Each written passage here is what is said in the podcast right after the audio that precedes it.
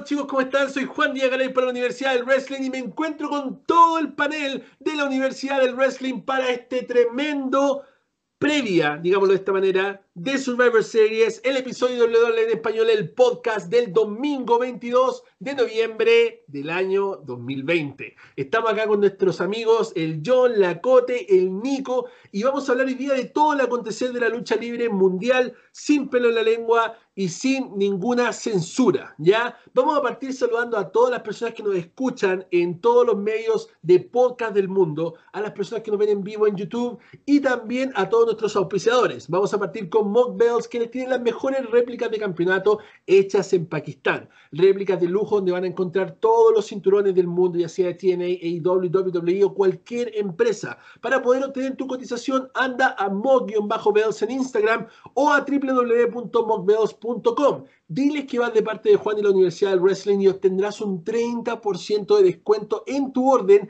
y hasta 100 dólares de descuento en tu cinturón de AEW. También podrás encontrar envío gratuito para todo el mundo. Todo cortesía de la Universidad del Wrestling. También queremos saludar a nuestros amigos de la tienda de Multiverse Unboxing Store que nos regaló todos los premios que vamos a sortear si llegamos a los 10.000 suscriptores. Así que si aún no te has suscrito en nuestro canal de YouTube, anda a YouTube, Universidad Wrestling, suscríbete, marca la campanita y ya estás participando para cuando hagamos ese sorteo en vivo.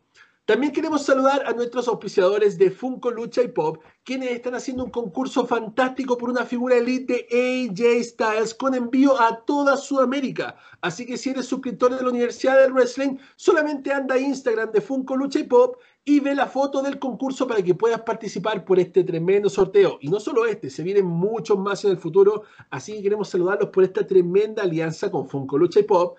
Y por último, queremos saludar a nuestro último auspiciador y no menos importante, Vida de Luchador. Si alguna vez soñaste con ser luchador de WWE, TNA, AEW o incluso ser un peleador de UFC, este es el lugar que necesitas visitar anda directamente a www.vidadeluchador.com o a su Instagram, Vida de donde vas a poder encontrar los mejores planes si es que ya eres deportista, si es que estás un poco avanzado en el deporte o incluso si eres sedentario como yo, puedes partir desde el principio para que puedas ser entrenado por un luchador profesional, quien se encargará de hacer una dieta para ti, solamente para ti, y también un método de entrenamiento que te llevará a brillar en cualquier compañía de lucha libre o de arte marcial mixta del mundo, desde la tranquilidad de tu hogar. Así que visítalos y participa con estos auspiciadores de la Universidad del Wrestling.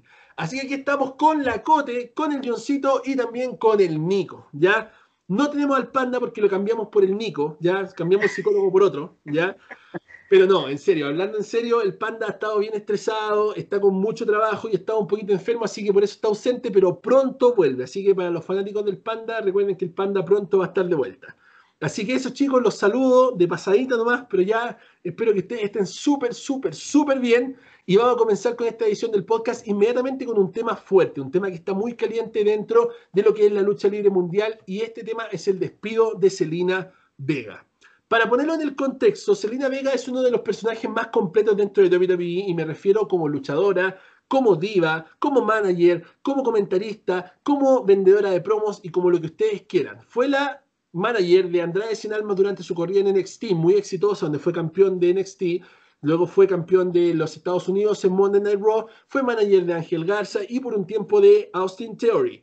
Selena Vega es de esos talentos los cuales tú quisieras tener en tu empresa porque es una mujer completísima, es guapa, hermosa, bellísima, talentosa, inteligente, las tiene todas, ¿ya? Selena Vega fue despedida de la WWE hace aproximadamente 15 días, más o menos entre día y 15 días, por un hecho bastante lamentable. WWE ha estado haciendo valer su contrato que tiene con las superestrellas en el cual les prohíbe tener terceras partes, ¿ya? ¿Qué le decir canales de Twitch, de YouTube? Eh, cameos o muchas otras cosas más, los cuales estos han estado haciendo su fruto usando sus nombres de WWE. Por ejemplo, Mandy Rose, eh, contrata a Mandy Rose en cameo y gana 200 dólares. O sea, eh, o págale 200 dólares. Contrata a tal persona en tal eh, plataforma y gana tanto. Suscríbete al canal de Twitch por 5 dólares que tiene Serena Vega o Paige o cualquiera de estas otras superestrellas. WWE tiene un contrato con todas las superestrellas y eso lo revelamos hace varias semanas en WWE en español el podcast. Cuando empieza esta polémica, del cual WWE es dueña, de tu nombre real, de tu nombre ficticio, de tu cara, de tu pelo, de tu estómago, de todo, ¿ya? Tú no puedes teñirte el pelo sin consultar a WWE. Tú no puedes cambiarte algo en la cara sin consultar a WWE. Tú no puedes ir a sacarte una sesión de fotos con un externo y publicarla en cualquier lado, hacerle publicidad a cualquier producto sin consultarlo con WWE. Ellos son los dueños de sus talentos. Mientras estén bajo contrato, son los dueños. Durante muchos años ellos no hicieron valer esta cláusula y los dejaron hacer lo que querían, pero luego se rumoreó y nunca se confirmó de que por culpa de Lana, quien subió una publicidad a su Instagram de Lana WWE, de una bebida que era competencia de un auspiciador de WWE, WWE decidió cancelar esta regalía y decidió darles a todos los talentos el trato según su contrato. ¿Ya? Algo que a mí personalmente me parece muy justo, porque siento que de verdad las reglas del juego se ponen antes de firmar un contrato, y si tú decides ganar la cantidad astronómica de dinero que ellos ganan, obviamente es por alguna razón. Ya lo vamos a poner en contexto. En Chile, por ejemplo, el sueldo mínimo de cualquier persona que trabaja 45 horas semanales es de 320 mil pesos. Ya Obviamente un profesional técnico gana como 500 mil a 700 mil, a veces un poco más, y un profesional universitario entre los 800 mil y hasta 6, 7 millones de pesos, que vendrían siendo aproximadamente 10 millones, eh, mil dólares, perdón. Eh, poniéndolo en ese contexto, las superestrellas de WWE ganan mucho más que los profesionales, ¿ya? Ellos están ganando 30 mil, 40 mil, 50 mil, 70 mil dólares mensuales, con contratos millonarios al año. Por ende, obviamente se justifica de que algunas superestrellas pagan por su ropa, algunos pagan por sus viáticos, algunos pagan por sus hoteles, a diferencia de otras superestrellas que van a luchar a cualquier cuadrilátero por 20 dólares. O sea, estamos hablando que es un contrato bastante lucrativo, el cual tiene muchas cláusulas y entre ellas el que WWE es dueña de tu apariencia física, de tu cara, de tu publicidad, de tu nombre y tu todo. Dejándolo en ese contexto, muchas superestrellas de WWE empezaron a quejarse y a reclamar. Una de las más famosas fue Paige, quien no quería dejar su plataforma de Twitch argumentando de que eso era una terapia para ella, que ella tenía el cuello roto, que no podía luchar y que ella ganaba mucho más dinero en Twitch que en WWE. A eso sale Selena Vega y abre una cuenta de OnlyFans durante el furor de toda esta tremenda trifulca entre la compañía y sus empleados. Cuando abre la cuenta OnlyFans, en ese momento se produce este despido que es más conocido como un despido ejemplar, un despido para meter miedo que también podrían decir algunos. Para los que no saben, OnlyFans es una página en la cual se sube contenido erótico y sexual. ¿Para qué vamos a decirlo con otras palabras? Las mujeres se sacan la ropa, los hombres se sacan la ropa y se muestran desnudos dentro de OnlyFans. Eso es la mayoría. Ojo, que Selena Vega al igual que otras superestrellas, anunciaron inmediatamente que no harían desnudos. Solo mostraría a ella fotos de sus cosplay y algunas otras cosas medias sensuales, pero nada de desnudos. WWE decide eliminar el contrato de Selena Vega en ese mismo momento por ver un desafío de parte del atleta hacia WWE. Esto no se hizo esperar, explotó una tremenda revuelta en internet, la WWE eh, fue atacada por muchos fanáticos, fue nuevamente eh, punto de otros medios amarillistas, los cuales trataron de dejarlos como los villanos de la película, etcétera, etcétera. Lo estábamos conversando antes con el panel, antes de entrar a las grabaciones, de que es cierto, no son perfectos y siempre hacen cosas que no deberían hacer y cometen errores que realmente son bastante repudiables, pero siento que en este punto esto fue correcto. ¿Por qué? Porque cuando a ti te contratan en una compañía, cuando tú empiezas a trabajar bajo cualquier lugar, a ti te ponen un contrato con reglas de cosas que tú tienes que cumplir. Esas reglas te dicen, mira, tienes que hacer esto, tienes que hacer esto, tienes que hacer esto y tienes que hacer esto. Si a ti te gusta, tú firmas el contrato y te pagan en base a lo que te piden. Si no te gusta, tú dices que no gracias o tú tratas de negociar tu contrato. ¿Me entiendes? Entonces, en base a eso, WWE tiene todo el derecho de decir inmediatamente, ¿saben qué? Se corta y ya porque ellos tienen un contrato al cual dice que ellos son los dueños de tu imagen. Entonces, luego de eso aparecen obviamente estos típicos personajes bien repudiables y nefastos, como el caso de Raiva, quien dijo este es el momento de darle un ataque a Vince McMahon, dejar de ver su producto, bla, bla, bla, bla. Aparece Page diciendo esto apesta y todo el tema. Selena Vega también hace una declaración en una transmisión de Twitch donde dice que ella está con el corazón destrozado y está devastada pero obviamente no estaba tan devastada en el momento que decidió desafiar lo que le dijeron que no hiciera en su contrato, ¿ya? Así que si me preguntan a mí, a lo mejor voy a sonar el malo de la película, pero realmente yo creo que esto es un despido ejemplar y que más que meter miedo solamente están haciendo valer lo que ellos decidieron firmar en el momento que metieron las patas donde estaban. Así de simple.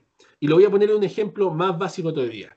Si usted y yo tenemos un contrato y usted es mi empleado, y en el contrato yo le digo que usted va a tener media hora de descanso durante su jornada laboral, pero yo lo dejo a usted que se tome una hora o dos horas y no me importa, yo lo dejo que usted se lo tome. Y un día yo decido, ¿sabes qué? Está tomándose mucho tiempo, voy a hacer valer la media hora y te hago quedarte solamente media hora descansando. ¿Soy yo el malo de la película? ¿Soy yo realmente el mal jefe, el explotador, el desgraciado que no te dejo tomarte una hora, dos horas? ¿O estoy bien haciendo las cosas al hacer valer el contrato que tú decidiste firmar en el cual te dije desde un principio que era media hora? Muchas veces las compañías dan demasiada libertad a sus talentos o a sus trabajadores y cuando se le cortan esas libertades que de buena persona o de buen, no sé, empleador se les da, la compañía queda mal diciendo como no, que son explotadores, que son malditos, que no me pueden hacer esto. Está en un contrato, es legal, se puede hacer y se está haciendo. Así de simple. Quiero escuchar la opinión de los panelistas y vamos a ir conversándolo no tan detallado, no tan largo, pero ya teniendo todos los puntos sobre la mesa, vamos a partir con el John Maureira, la Cote y el Nico. Vamos, John. Bueno, yo lo dije en una vez anterior. Eh, si tú estás bajo contrato, tienes que leer un contrato y si te gusta bien, si no, no. Ahora, eh, tú lo dijiste, se le dio libertad por mucho tiempo a ellos para poder hacer estas cosas. Pero si te están dando esta libertad, utilízala bien. Utilízala bien. No, no hagáis lo que puede cortarte ese privilegio de hacer Luca Extra. No está de más hacer Luca Extra, pero aprovecha esa oportunidad bien. Porque si empezáis a promocionar cosas que en tu, pega no tienen nada que ver, o que son en cierta forma como la competencia, está pasando esto. No va a pasar, sino que empieza a pasar estas cosas que te van a decir, oye, ya te llaman la atención una vez, dos veces, y si lo sigue haciendo, van a hacer valer su contrato. Obviamente, aprovecha esa oportunidad que se te está dando. No es ser fanboy de W, pero yo soy, yo estoy bajo contrato con una empresa. Yo soy el rostro de una empresa. Yo tengo que atender bien a un cliente. Aunque yo esté muy enojado, no puedo darle un garabato, no puedo decirle nada. ¿Por qué? Porque van a decir, no fue eh, el Johncito, fue el niño que trabaja en tal empresa. Entonces, cuando tú estás bajo contrato, no, te van a llamar por tu nombre, no van a decir fue tal persona, fue el niño que trabaja en tal lugar. Fue la empresa. Si no fuera por WWE,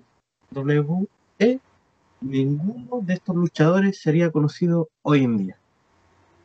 Claro, eso es algo que habíamos hablado antes. O sea, eh, nadie conocería a Selena Vega, nadie conocería a Paige, nadie. O sea, claro, a lo mejor podrían haber hecho sus carreras independientes y a lo mejor las 10 personas que vean Ring of Honor los conocerían.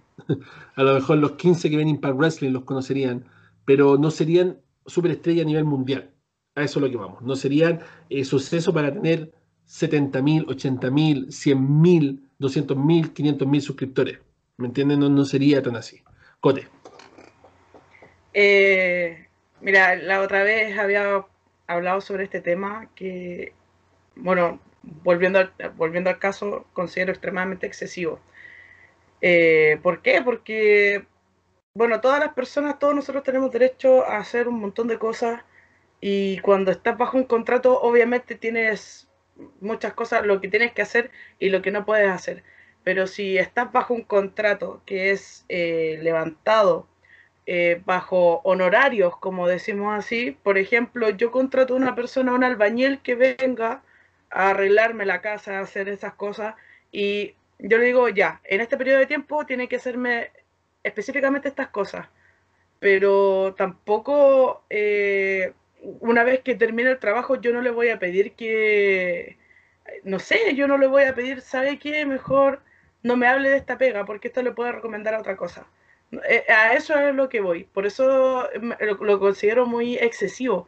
Es como, pucha, ya tú pegas en el ring, después te bajas, tienes que entrenar temprano en la mañana, tienes que grabar, tienes que hacer un montón de cosas y yo creo que esta posición, aparte de ganar un poco más de lucas, y ojo, hay luchadores que siguen teniendo sus cuentas, o sea, estaba viendo recién que Asuka en su cuenta de, de, YouTube, que la sigo, que es Kanachan TV, todavía lo ve, pero ella no publica nada polémico. Yo creo que más que nada eh, sería como hablar del tema de lucha, porque eh, Asuka igual como que publica cosas como cosas japonesas.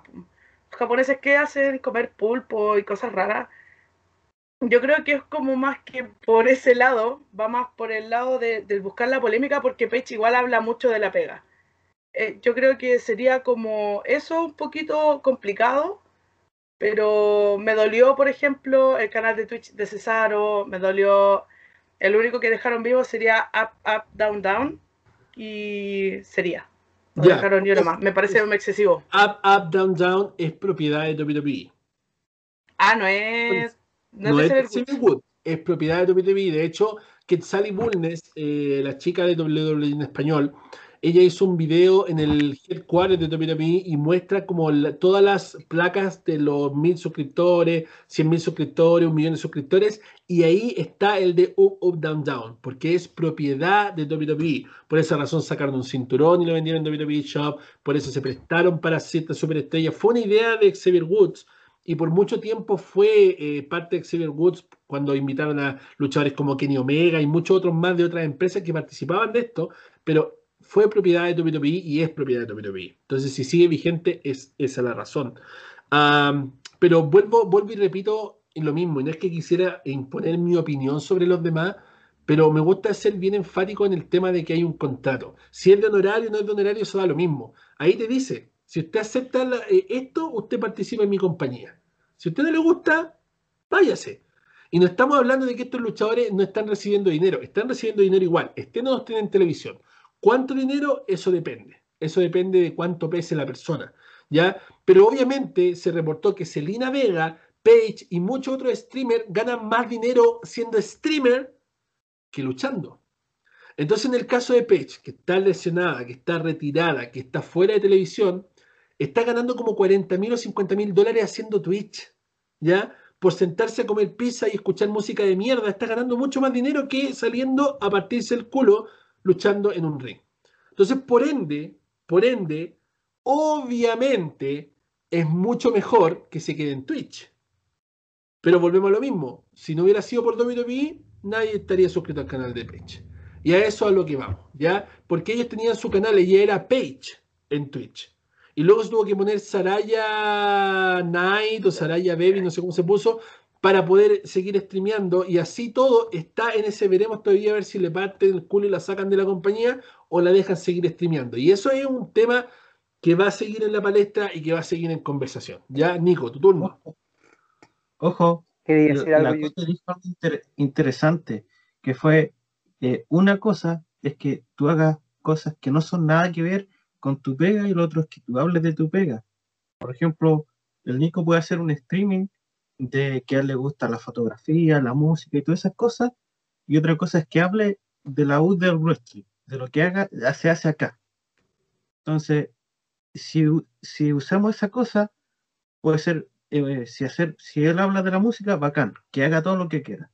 Pero si habla de lo que se hace dentro de la U del wrestling, las cosas que pasan, no, ahí Juan puede venir y decir, no, pues no, no podía hacer más streaming porque estáis hablando cosas que no tienes que hacer pero y un OnlyFans de cosplay, igual no tiene mucho que ver con WWE, ¿cachai?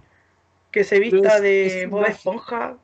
Es su imagen. el contrato dice: Yo soy dueño de tu imagen, de tu cara, de tu, de tu forma de vestirte en las redes sociales. Si ella hace un cosplay, es su cara la que se ve ahí. Es la cara visible que tú ves todos los lunes en Raw, la que se ve ahí. Si ella se le escapa una pechuga, es la cara que se ve en Raw. ¿Me entiendes? A eso es lo que va. Que es su imagen. Es la imagen de WWE. Ellos son los dueños.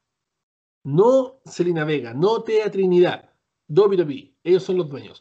Ahora que ella la corrieron, ella es dueña hacer lo que se le dé la gana. Si quiere abrir OnlyFans, si quiere sacar la ropa, si, lo que ella quiera, ella es dueña de hacer lo que ella quiera. Pero ahora, antes no. Y ella lo sabía y así todo abrió la cuenta. Eso fue el problema. Yo considero, que, yo considero que al haber un contrato, el contrato se debe respetar acá. Ya yo voy a ser súper rígido en eso porque incluso la empresa eh, puede probar a su trabajador con la fidelización a la empresa, que es algo que se mide mucho en las culturas organizacionales o clima organizacionales en una empresa. Y si el mismo ejemplo que daba por ahí el Johncito o la misma Cote, que yo, yo, yo ejemplo, puedo hacer un streaming, puedo, puedo hacerlo de, de ejemplo de un Funko, eh, etcétera. Pero yo no voy a hacer un streaming de la Universidad del Wrestling siempre y cuando no comparta la información con ustedes o lo que se va a hablar. Ya yo considero que eso es vital. Y si los contratos acá son con la exactitud del concretismo y la claridad que se habla, que prácticamente yo pertenezco a ti, o sea, acá no hay nada que hacer y básicamente se ve la fidelización, como digo yo, de la persona hacia la empresa.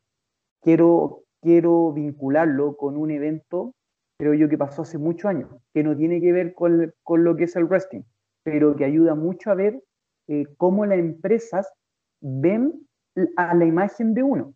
Me acuerdo muy bien cuando Cristiano, es un ejemplo basado en el fútbol, cuando Cristiano Ronaldo fue presentado en el Real Madrid. Cristiano Ronaldo llegó a firmar su contrato con una polera de Nike.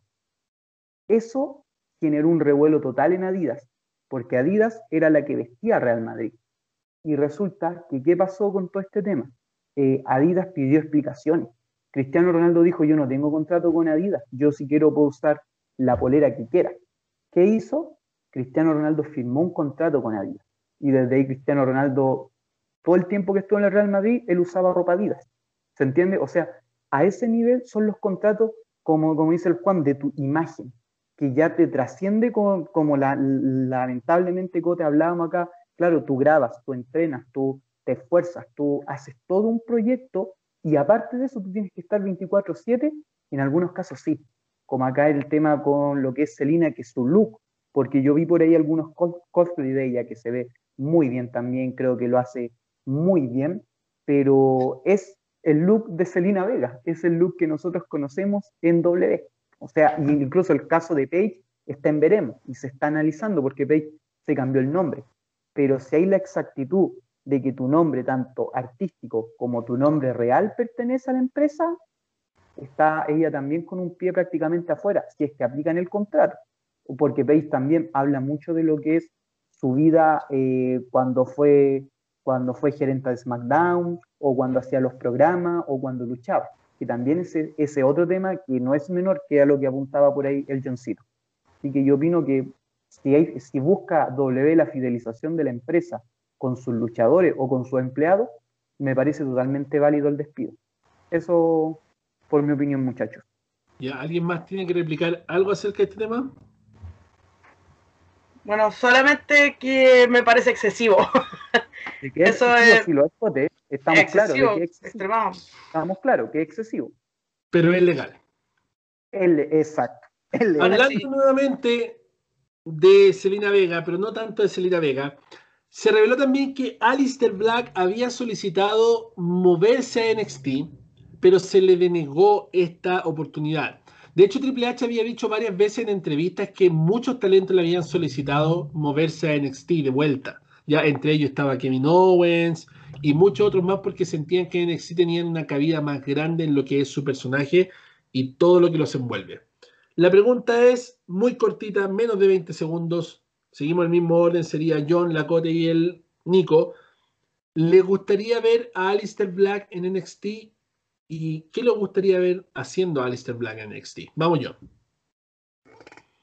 Me, gustaría verlo en, NXT. Creo que reforzaría a, la marca amarilla, ya que se ha visto mucho en, en Raw o en SmackDown entonces la, gente lo conoce más y e iría a ver NXT por él. Y que ahí pudiera desarrollar más su personaje porque en el roster principal básicamente lo están matando. Ok.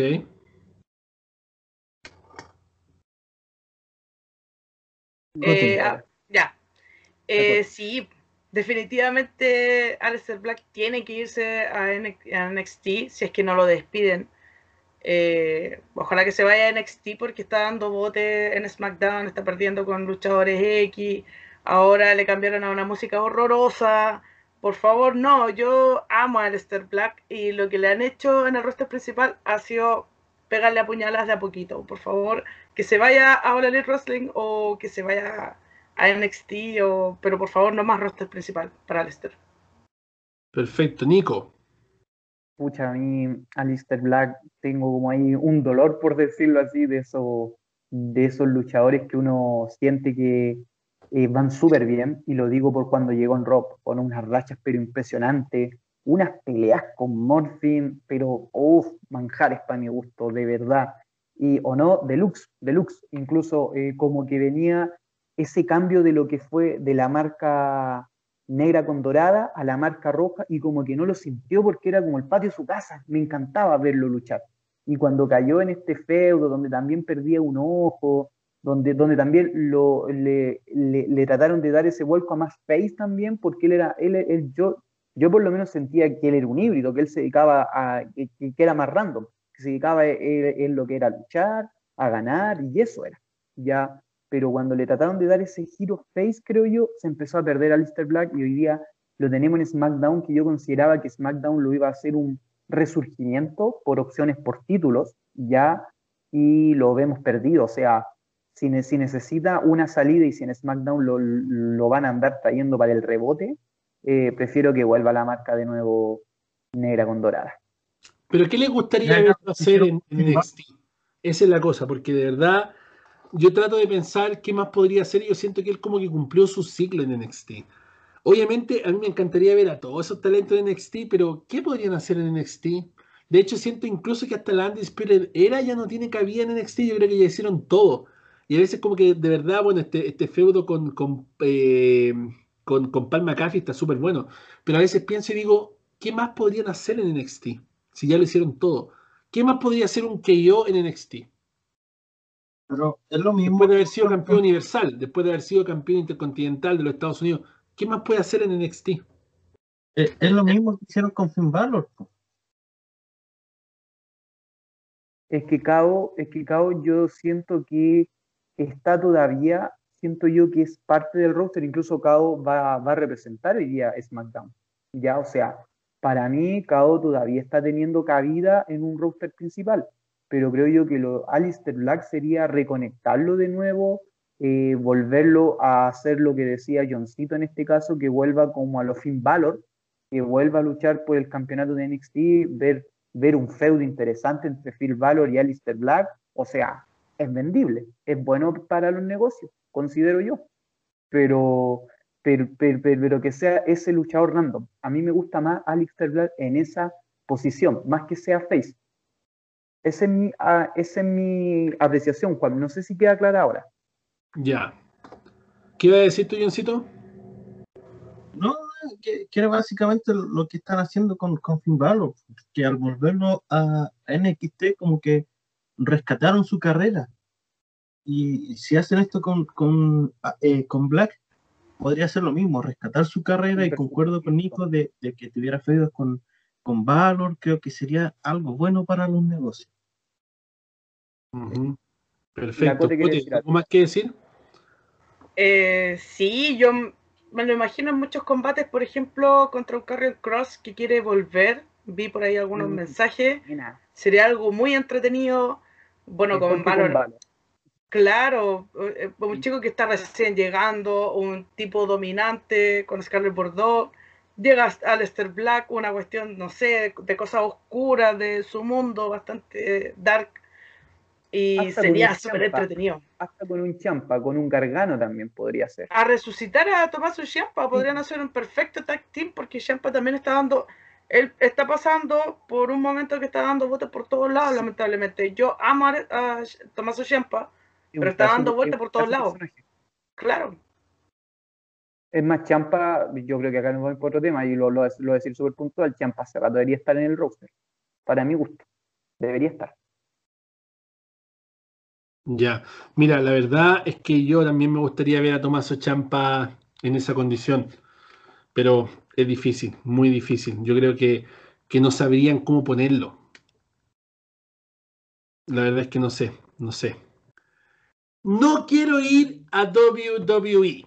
Esas fueron las palabras de David Benoit en una entrevista que tuvo con Ryback. La pregunta es la siguiente: ¿Ustedes creen que WWE contrataría a David Benoit, al hijo de Chris Benoit, que es idéntico a Chris Benoit, y que no solo eso, ha dado varios comentarios en los cuales ha dicho que él quiere usar la canción Whatever de su papá y que quiere usar las truzas de su papá y le gustaría llamarse como luchador Chris Benoit Jr., porque él se llama David Christopher Benoit. Entonces podría usar el nombre Chris Benoit Jr. o incluso Chris Benoit, siendo que ese nombre aún es propiedad de WWE, para los que no sabían.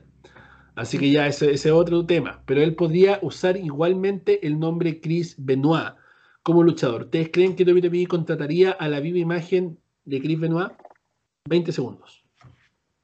No creo que lo contraten. Ahí tendrían que entrar a, ¿cómo se llama? A despanear a, a Benoit. Y no, no creo, porque por algo lo banearon y, y no, no creo que quisieran tener relación con eso. No creo que quieran revivir algo de nuevo. Vamos con la Cote y después el Nico. Sigamos nomás con la, con la temática.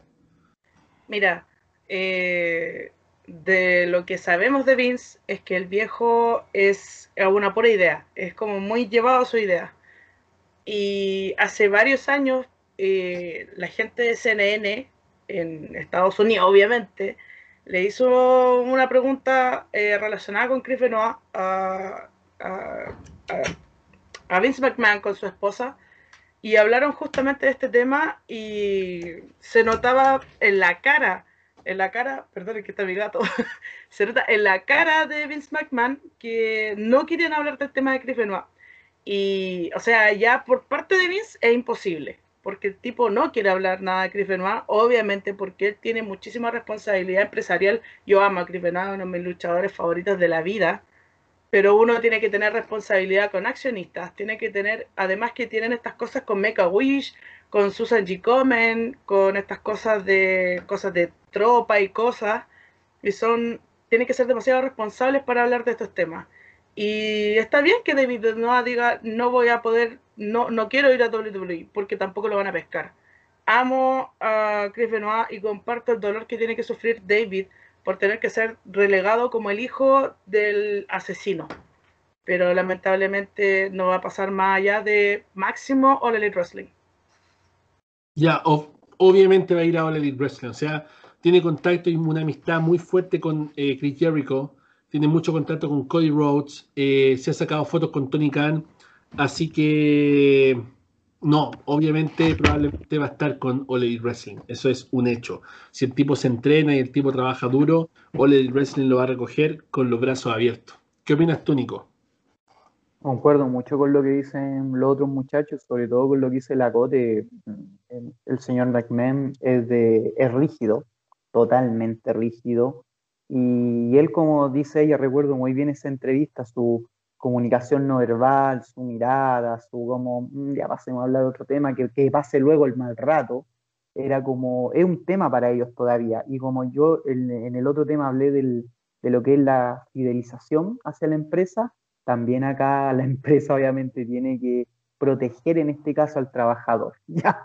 Y como acá por ahí hay todo un tema, hay todo un tema que no se ha dado para, para mayores respuestas, para, para mayor exactitud. Es como tan nebuloso todo lo que ha pasado en torno a él y que obviamente el hijo no va a entrar en esta ecuación, como se podría decir. No.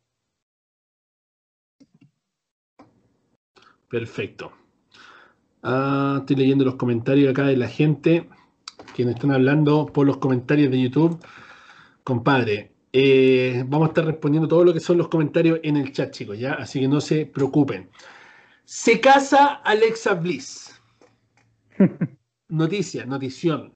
Ya aparece este Ryan Cabrera, el novio de Alexa Bliss, le pide matrimonio después de un año de haberla conocido y de hecho el texto fue el siguiente. Hace un año nos dijimos un hola, hoy nos dijimos acepto. Ya.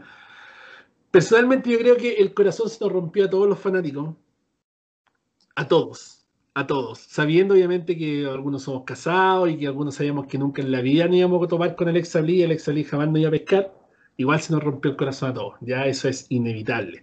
De hecho se puede ver el marco en el cual se rompe el corazón. Ahí. ya, eso es algo que es inevitable. No vamos a entrar en más detalle de esto, al menos que alguien quiera opinar algo, alguna fantasía con Alex Ablin, no sé lo que sea, pero no hay más detalle de esto porque no es algo que sea tan relevante. Entre otros anuncios, en este mes se cumplen varios, pero varios aniversarios de carrera de varios luchadores. Por ejemplo, este, este semana se cumplió 22 años desde que La Roca ganó el cinturón de la WWF por primera vez, derrotando a Mankind. ¿ya? El Undertaker también hizo un comentario en una entrevista en la cual él dice que el campeón de la WWE ya no necesita ser un tipo grande, musculoso e imponente, sino que necesita ser alguien que tenga credibilidad. ¿Ya? Eso es lo que hemos estado viendo por mucho tiempo y de hecho se llevó al storyline de eh, Daniel Bryan para WrestleMania 30 cuando le dicen, no, tú no eres material para campeón. Se llevó con el Kofi Kingston cuando le dicen eh, Player, ¿ya? Se llevó varios lados. De hecho, el Nico anda con la polera de Daniel Bryan de ese momento cuando se inicia el movimiento del Yes. Y, este tipo se pega el, el ¿cómo se llama? El evento de WrestleMania. Mira, algo le pasó al John ahí, quebró algo. También quería mostrar su Daniel Bryan. Eh, esto pasa, ya esto pasa. Él dice que ya no necesitan tener un tipo gigante, porque antes veíamos nosotros un patrón de luchadores, o sea, teníamos a Diesel, el Undertaker, teníamos puros luchadores grandes o súper musculosos, después vimos, eh, cuando empieza la tituera, vimos a Stone Cold, La Roca, eh, eh, Big Show, el Undertaker, Kane, campeones de WWE grandes, gigantes, pero dicen que ya no se necesita a alguien tan grande para poder cumplir ese requisito. A mí me parece que está súper bien porque al final la credibilidad lo es todo en este negocio y no solamente lo que se hace en el ring, sino que también lo que se hace en el micrófono. Yo creo que eso es lo más importante. AEW llega a Latinoamérica de mano de Space TV, no de TNT, de Space TV, una afiliada a TNT también, pero un canal como más chiquitito. Digámoslo de esta manera para que se entienda, es como Fox y FX, ¿ya? Es una cosa así. Ya este tendríamos TNT, tendríamos Space TV y Space TV estaría transmitiendo AEW.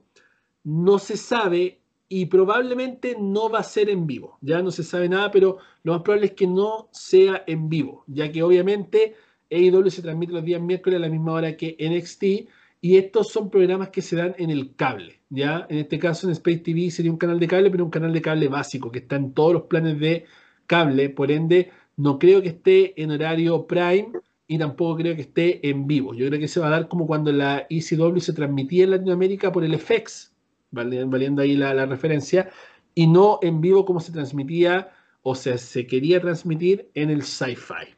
¿Ok? ¿Qué les parece a todos ustedes la llegada de IW Latinoamérica? Vamos a pedir la opinión a la Cote y después al Nico, porque ahí John Maureira desapareció, se le destruyó un plato, parece un vaso, no sé qué rompió. Así que vamos con la cote. Mira, de lo que se sabe es que ya eh, están llegando ya a Brasil y llegando a Brasil llega toda Latinoamérica el resto.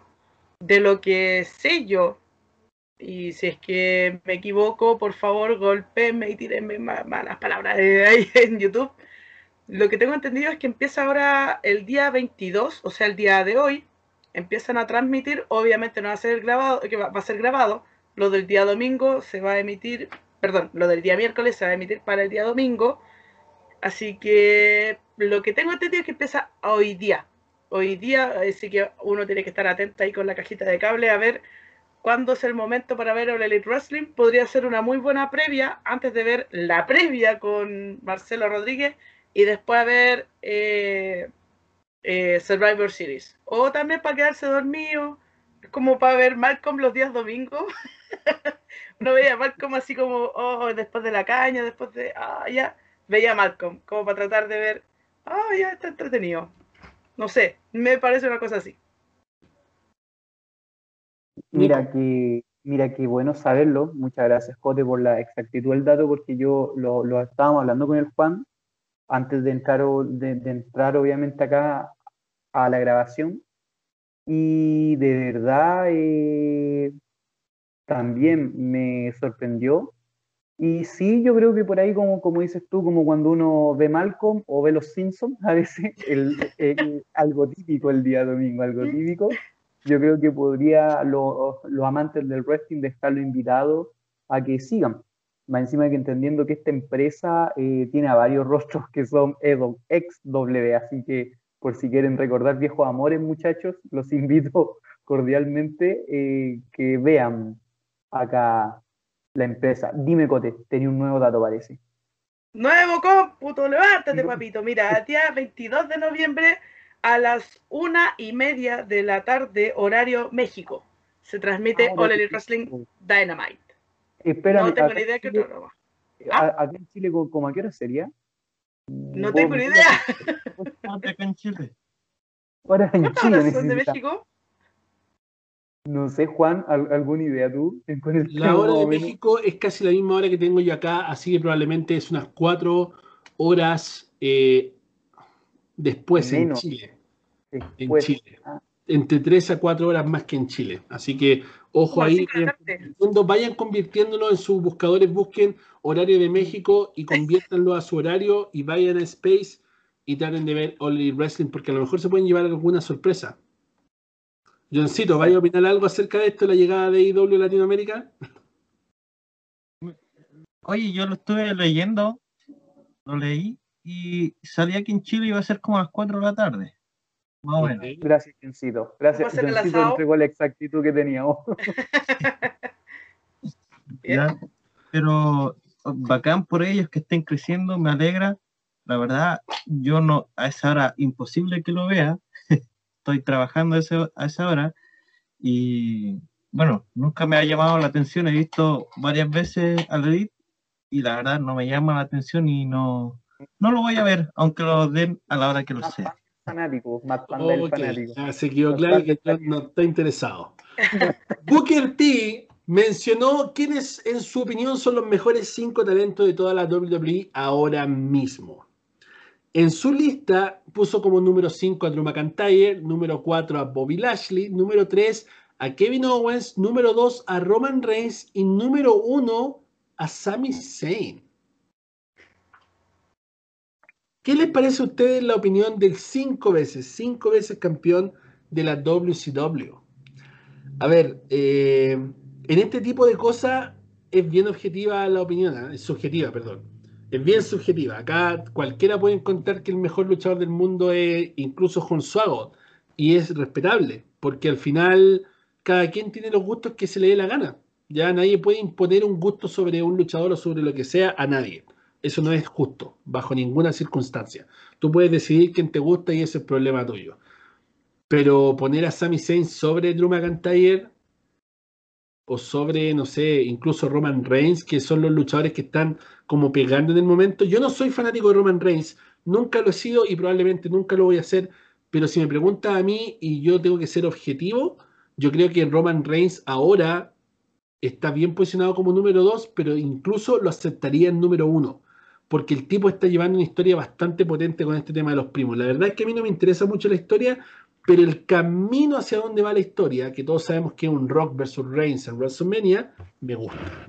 Y siento que eso vale la pena soportar cualquier tipo de dramón que se peguen o cualquier tipo de lucha nefasta que le vayan a dar a Roman, o incluso la victoria que le puedan dar más tarde contra Drew McIntyre. Yo me la como igual por el hecho del final de esta historia. ¿ya? Entonces yo no sé cómo podríamos poner a Sami Zayn, que es un tremendo talento, que me encanta, pero cómo está llevando su personaje, su reinado intercontinental por sobre Bobby Lashley, que es una de las cabezas de la facción más grande que tiene WWE actualmente, que es el Hurt Business. No lo entiendo. ¿Qué piensan ustedes, chicos? 20 segundos, por favor. El John, después Balacote y después el Nico automáticamente. Eh, estoy en desacuerdo con, esta lista. Eh, Sami Zayn, el primero, la verdad, lo, lo encuentro bueno como, como face, me gustaba como eh, era en esa etapa, pero para ser el mejor de... No, la verdad no. Eh, Kevin Owen es mejor que él. Kevin Owen es mejor que él, tanto como Face como eh, Hill. Me gusta más Kevin Owen. Y concuerdo contigo de que por el personaje que está llevando Romance, debería estar en el primero, en este caso en el segundo lugar. Pero Drew también bueno, tanto Hill como Face es bueno, así que no concuerdo con, con Booker T esta vez. Mira, eh, en este tema, eh, Booker T ha hablado mucho tiempo de que siempre ha sido fan de Sami Zayn. Eh, hace rato como que ha estado tirándole flores a, a Sami y me sucede algo parecido como lo que pasó en backstage cuando muchos luchadores rompieron kayfabe cuando tenían la polera de Luke Harper y estaban todos con el yeah, yeah, yeah. Es como que son, como que ellos mismos saben que esos luchadores son extremadamente talentosos, pero no van a llegar eh, a la escena titular jamás. Me duele, me duele decirlo porque Sami Zayn me encanta, es un luchador muy entretenido, pero no es el perfil que busca la WWE a menos a que se construya un camino largo como se hizo con eh, como se hizo con Daniel Bryan, como se hizo con Kofi. Es muy difícil que pase. Yo creo que es más que nada apoyo el que está haciendo Booker T al resto de los luchadores. Eso es lo que yo creo. Nico. Yo, yo concuerdo con el listado, pero no con el orden. Yo para mi gusto, y acá yo creo que el Rey Book, dime. ¿Deja fuera a AJ Styles? Esa es la pregunta. Mira, mira. Mira, mira ¿Usted se dio cuenta que en la lista no está ni AJ Styles? Ni Ni Daniel Rollins Bryan, tampoco, tampoco ni Seth Rollins. Ocho. Ya, ya he tenido ya. Cesaro, También. ni de NXT. cuenta. Ojo, Ningún NXT. Mm, Ya, mira. ¿concuerdas invertí. concuerdas todavía con la lista? No, si me da esos nombres, no. Si me da esos- porque, porque está hasta afuera hasta Randy, viejo. Que Randy Sí, se mandó dos pay. Randy, Edge, Uf, ya, y seguimos, ya sé que, ya sé que vamos, vamos, vamos a borrar eso último. Ah, vamos a editar. No, no, eh, no, eh, volviendo por lo menos al tema, eh, el listado que él da, el listado que él da, lo acepto. Ya, ese va a ser el término. Lo acepto, pero el orden que da no. Porque para mí incluso yo creo que Bobby, en un ratito más, de verdad, le va a aplicar una Nelson al Sami y listo.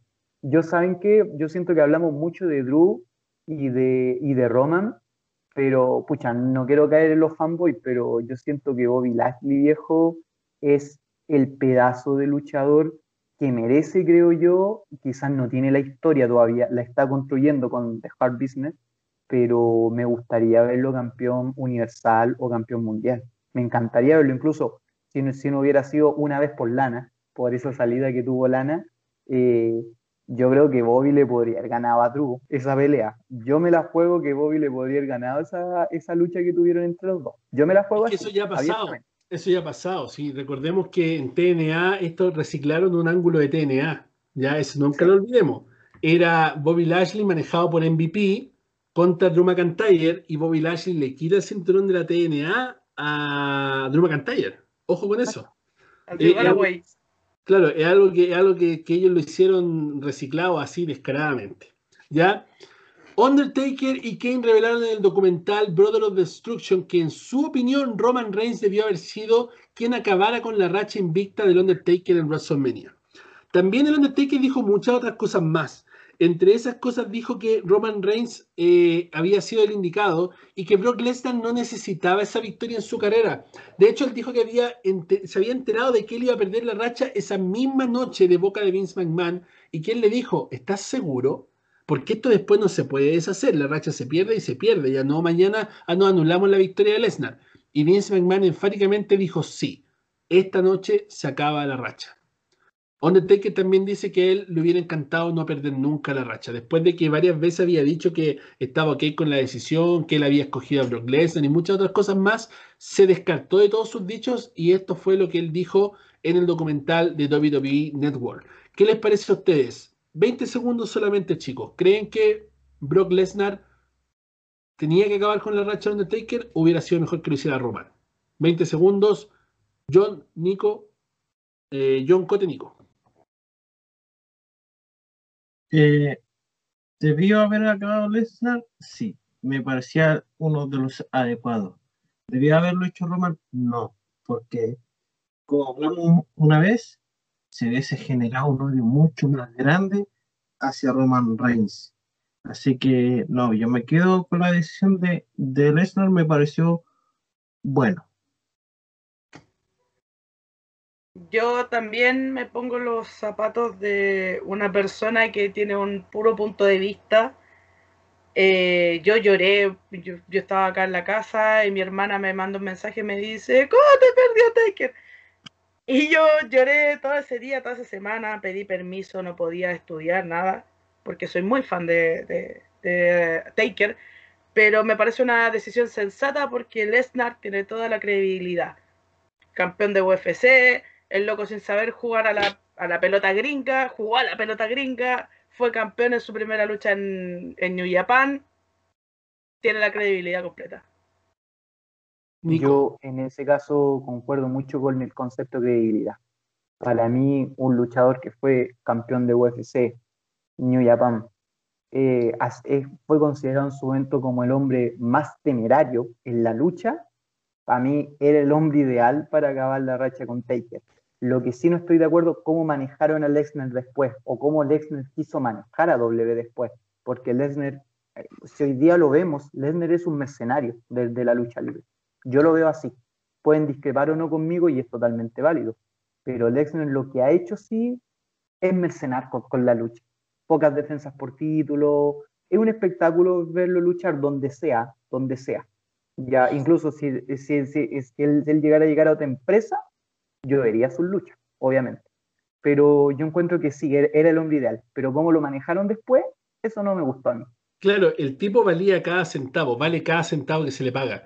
Yo tuve la, suerte de ver la lucha entre Lesnar y Goldberg en WrestleMania 33, que fue mucho mejor que la de WrestleMania 20, cuando estaban en su prime time ambos, ¿ya? Eh, me encantó la lucha de WrestleMania 33, creo que de verdad lo hicieron bien y, loco, estar en el estadio y escuchar. Loco, ya con eso te dais por pagado. Y verlo entrar, compadre, así, con el gorrito, y ahí, y los fuegos artificiales viejos. Lesnar es money. Lesnar es el dinero donde lo pongas. El tipo es un hombre espectáculo y el tipo vende lo que sea. Cualquier cuestión que le pongáis el logo de Brock Lesnar se vende. El tipo tiene muy invertido en todo. Entonces, ¿era el personaje idóneo? Por supuesto. Roman Reigns, por supuesto que no. Pero el Taker es el Taker y él podría haber decidido con quién se le parara el mm, culo. eso es verdad. Es el tema. Si hay una persona dentro de WWE que puede hacer lo que se le dé la gana, es el Taker. Y no solamente por su amistad con Vince McMahon, sino que porque se lo ha ganado cada día de su vida por el trabajo y el legado que ha construido. Ya hoy día lo vamos a ver, ojalá retirarse y espero que no vayan a cometer el gran error de enfeudarlo con alguien en su despedida. Por favor, no, por favor, no. Y que ocurra esto, ocurra una despedida de Taker y que de verdad se valore todo lo que ha hecho, porque de hecho más rato en la previa en español, ya nosotros estamos haciendo nuestra, previa, nuestra propia previa, mejor que la hora previa. Pero creo que Marcelo va a tener un, un discurso eh, o algo así de los 10 mejores momentos del Taker, así que los invitamos también a pasarse por esa otra previa para que puedan eh, ver qué es lo que está pasando por ahí. The Wrestling Observer reportó finalmente que Seth Rollins se tomará un break para de esa manera tomar tiempo con su esposa Becky Lynch y con su bebé. Algo que nosotros habíamos dicho hace un montón de meses acá en donde en español el podcast. Se espera que este break sea después de diciembre. ¿ya? Entre otras noticias que a nadie le importa, las velas anunciaron que aún les queda una corrida más en el cuerpo y que les encantaría ir por esos campeonatos en pareja de la WWE. Me gustaría leer los comentarios acá en YouTube y de las personas que nos están escuchando, que nos digan por favor qué les parece un regreso de las velas. Viejo, si hablamos de físico, las velas están súper guapas, están súper ricas, son el concepto, pero personificado de lo que son las divas. Y creo que las divas ya no van más y que no se necesitan más en la WWE. De verdad, soy convencido de que las divas ya no tienen cabida dentro de WWE. Es triste porque a quien no le gustaba ver a Tori Wilson, a, Barbie Blanc, a Kelly Kelly, a, a Tarín Terrell, por supuesto, por supuesto. A todos los hombres nos gustaba verlas, pero siento que ya es como un retroceso. Si traemos a las velas, vendría siendo un retroceso para lo que se ha logrado en lo que es la lucha libre femenina, en lo que son estas superestrellas femeninas que se han partido el lomo para poder realmente demostrar que son main event, que son muchas veces mejores que los hombres y que han dado peleas espectaculares como la última pelea Hell in a Cell de Sacha contra Bailey y otras luchas más que de verdad se han robado cada espectáculo donde han puesto a las féminas de WWE que de verdad se merecen un aplauso gigante por su trabajo y por cómo han demostrado que realmente hay una revolución femenina donde las mujeres superan a los hombres muchas veces en lo que es el ring de la WWE. Así que hashtag por favor no las velas, ¿ya? Drew McIntyre derrotó a Orton este lunes y va contra Drew McIntyre. Mira, estamos en vivo, estamos en vivo.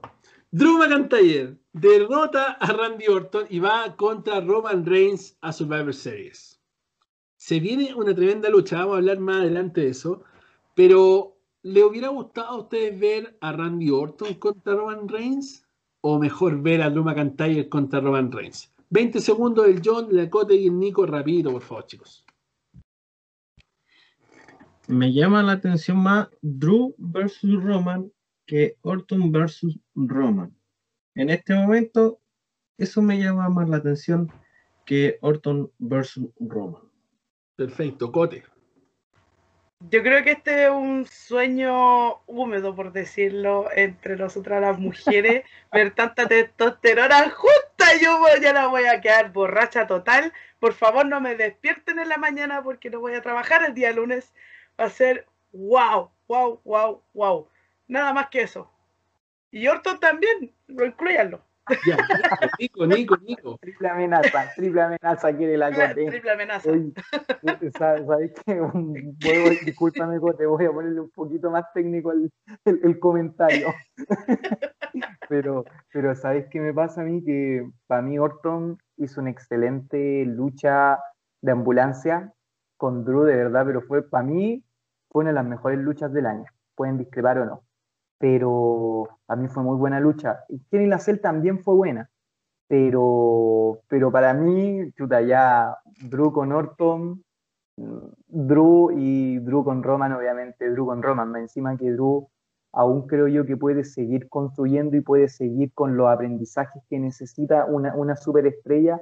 Eh, tiene un personaje súper bueno, Drew, pero creo que cada vez se puede ir potenciando más. Y creo que con un Drew Orton se ha potenciado muy bien pero con un Drew Roman también, si digamos no, quizás yo tampoco soy fanático de Roman, pero Roman es un luchador que está arriba, viejo.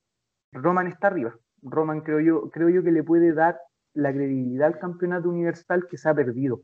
Ya para mí me gustaría que existiera esa credibilidad, pero esa credibilidad que tampoco se base tan solo en pelear con los usos. Ya por eso un Drew con Roman sí me gusta yo, bueno, yo tengo mi, mi resultado, que puede ser cuestionable también, pero... eso lo vamos a ver más adelante. Eso lo vamos a ver más adelante.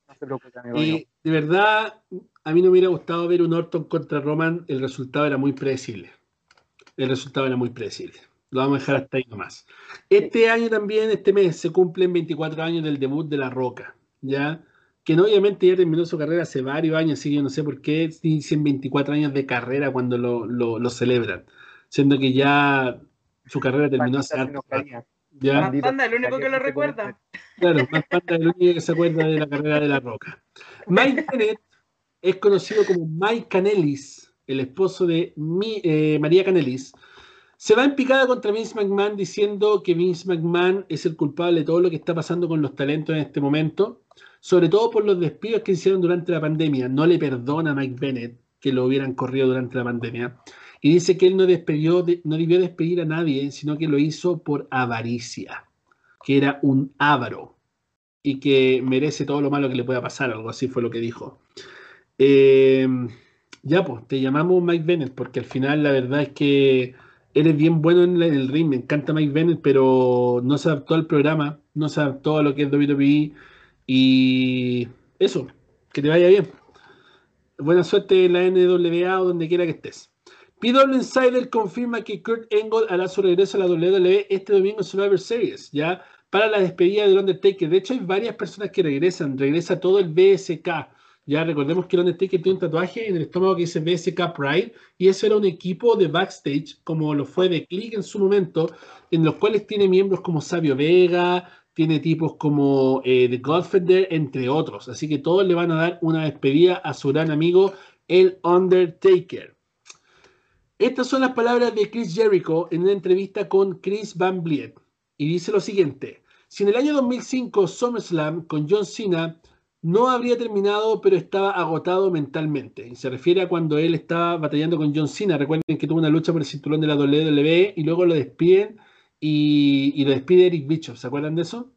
Dice él que me alejé y su contrato se acabó. No hubo negociaciones contractuales. Les dije que ni siquiera me dieran una cifra porque sentí que me iban a rebajar por la forma en la que mi carrera estaba en ese momento. O sea, él sabía que su carrera ya no era una carrera de main event y que si le volvían a dar una cifra iba a ser una cifra muy baja de dinero y le iban a contratar por un moco en realidad. Sabía que era hora de escapar, dejé el negocio durante dos años y medio y cuando regresé en el año 2007, que es el momento en el cual regresa para enfeudarse con Randy Orton, no sé si se acuerdan de esas promos que aparecían en el 2007 de Save Us y todo el mundo así como ¿quién será? ¿quién será? Y después y dejó y 2J empieza el conteo y aparece Chris Jericho, el cual golpea al, al de la antorcha olímpica que le llevaba la antorcha olímpica a Randy Orton, campeón de la WWE en ese momento. Tenía una mentalidad completamente diferente porque había hecho mucha actuación y mucho entrenamiento. Esas fueron las palabras de Jericho, quien dice que realmente la actuación y el entrenamiento lo ayudaron a poder superar su mal momento que llevaba en su carrera en 2005 y cuando regresa en 2007 venía más fresco, ¿ya? Así que obviamente eso nos demuestra por qué Chris Jericho es el Demon God, por qué el tipo es tan grande en lo que hace, porque realmente incluso sabe los tiempos en los cuales tiene que ejecutar todos sus negocios. ¿ya? Randy Orton se pega una declaración diciendo yo soy el mejor luchador de todos los tiempos. Ya lo hablamos antes con los chicos, obviamente esto puede ser una vendida de su carrera, que se está vendiendo realmente como el mejor y eso está súper bien como su personaje, pero yo creo que todos discrepamos al momento de decir el mejor de todos los tiempos porque para gusto los colores. Eso lo hemos dicho ya varias veces. Drew McIntyre reveló en una entrevista con Fox Sports que la espada que usó para su entrada el día lunes era una propiedad de Vince McMahon que le regaló Triple H y Stephanie. ¿A quién no le gustó la entrada de Drew McIntyre con esa espada y esa falda escocesa, compadre?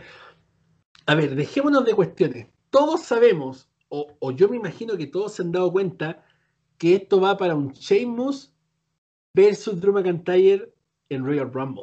¿Ya? Mm. O eso es lo que yo quiero creer. Eso es lo que yo Mm. quiero creer. Que si no es para TLC, va a ser para Royal Rumble esta amistad. No, no me la creo mucho. Sheamus es Gil hasta atrás y se está haciendo como el motolito con Drew McIntyre. O sea, sabemos que ellos fueron compañeros, campeones en pareja de FCW, eh, partieron juntos lo que es WWE. Pero seamos honestos, Sheamus siempre se va por detrás, ya nunca va a ser como no seamos amigos nomás y toda la cuestión. Aquí hay algo, compadre, y a mí no me van a vender esta historia de que son amiguitos, amiguitos. Ya en algún momento va a llegar un bro kick para Drew McIntyre y va a empezar un feudo de estos dos tremendos titanes y de verdad que quiero ver eso, porque los dos son espectaculares del ring, los dos tienen un personaje bastante creíble. Me gusta mucho Sheamus, me encanta Sheamus, me gusta su forma en el ring, me gusta cómo lo hace de campeón, aunque no ha tenido reinados muy brillantes. Sheamus me gusta, es creíble, es un tipo que se le ve bien la correa, ¿ya? Así que de hecho me gustaría mucho ver a un Sheamus contra un Drew McIntyre, la cual obviamente va a ser una rivalidad, la cual la va a ganar Drew McIntyre, pero no nos va a dejar indiferentes los combates. Creo que van a ser combates bastante buenos. Así que ojo con eso, ojo con esa predicción, porque yo estoy seguro que algo va a pasar por ahí, ¿ya? Ojo con eso. Pro Wrestling Illustrated, ya que todavía no me llega la revista, estoy esperando que me llegue la revista, se demoran caleta en enviar la revista, sacó por primera vez una edición de la revista donde nombra los cinco mejores equipos del mundo, ya del año 2020. Número uno nombró a Fuck the Revival o Forever the Revolt o, Forever the Revival o como quiera que sea el nombre FTR, ya que yo creo que es Fuck the Revival, porque esa, esa fue la, la cuestión, de ahí nació, ¿ya? Pero ellos ahora son Forever the Revolt, algo así. Número dos nombraron a Kenny Omega y Adam Page, por loco. Ahí, ahí es como, ay, me empiezan a sangrar los ojos, viejo, porque se nota demasiado que AEW les pasó platita, ¿cachai? Porque partieron primero nombrando a John Moxley como el mejor luchador del 2020, po, weón. o sea, ¿quién le compra eso? ¿Qui- ¿Quién cree realmente que John Moxley, a.k.a. Dean Ambrose, es el mejor luchador del 2020? ¿Sobre Drew McIntyre? ¿Sobre Adam Cole? ¿Sobre el mismo Roman Reigns? ¿En serio? No, no me vengan a vender esa mula a mí, pues viejo, eso no es real, ¿ya? Eso no es real, ¿ya? Forever the Revival sería el número uno, que de hecho me parece bastante junto porque son un tremendo equipo. son muy técnicos, son buenísimos en el ring, así que eso me parece bastante justo. Pero Kenny Omega y Adam Page en segundo lugar me parece estúpido. Creo que fue uno de los peores tag team en la historia del entrenamiento deportivo. Fueron campeones en pareja de AEW por mucho tiempo y casi nunca defendieron los títulos. Y de verdad siento que desperdiciaron a Kenny Omega durante todo ese tiempo porque Kenny Omega estaba para cosas más grandes. Creo que ahora le van a dar un push por el cinturón de AEW, pero Kenny Omega tendría que haber sido AEW Champion hace rato. Él tendría que haber tenido todo este protagonismo que está teniendo John Moxley, que de verdad vale 5 hectáreas de callampa, ¿ya?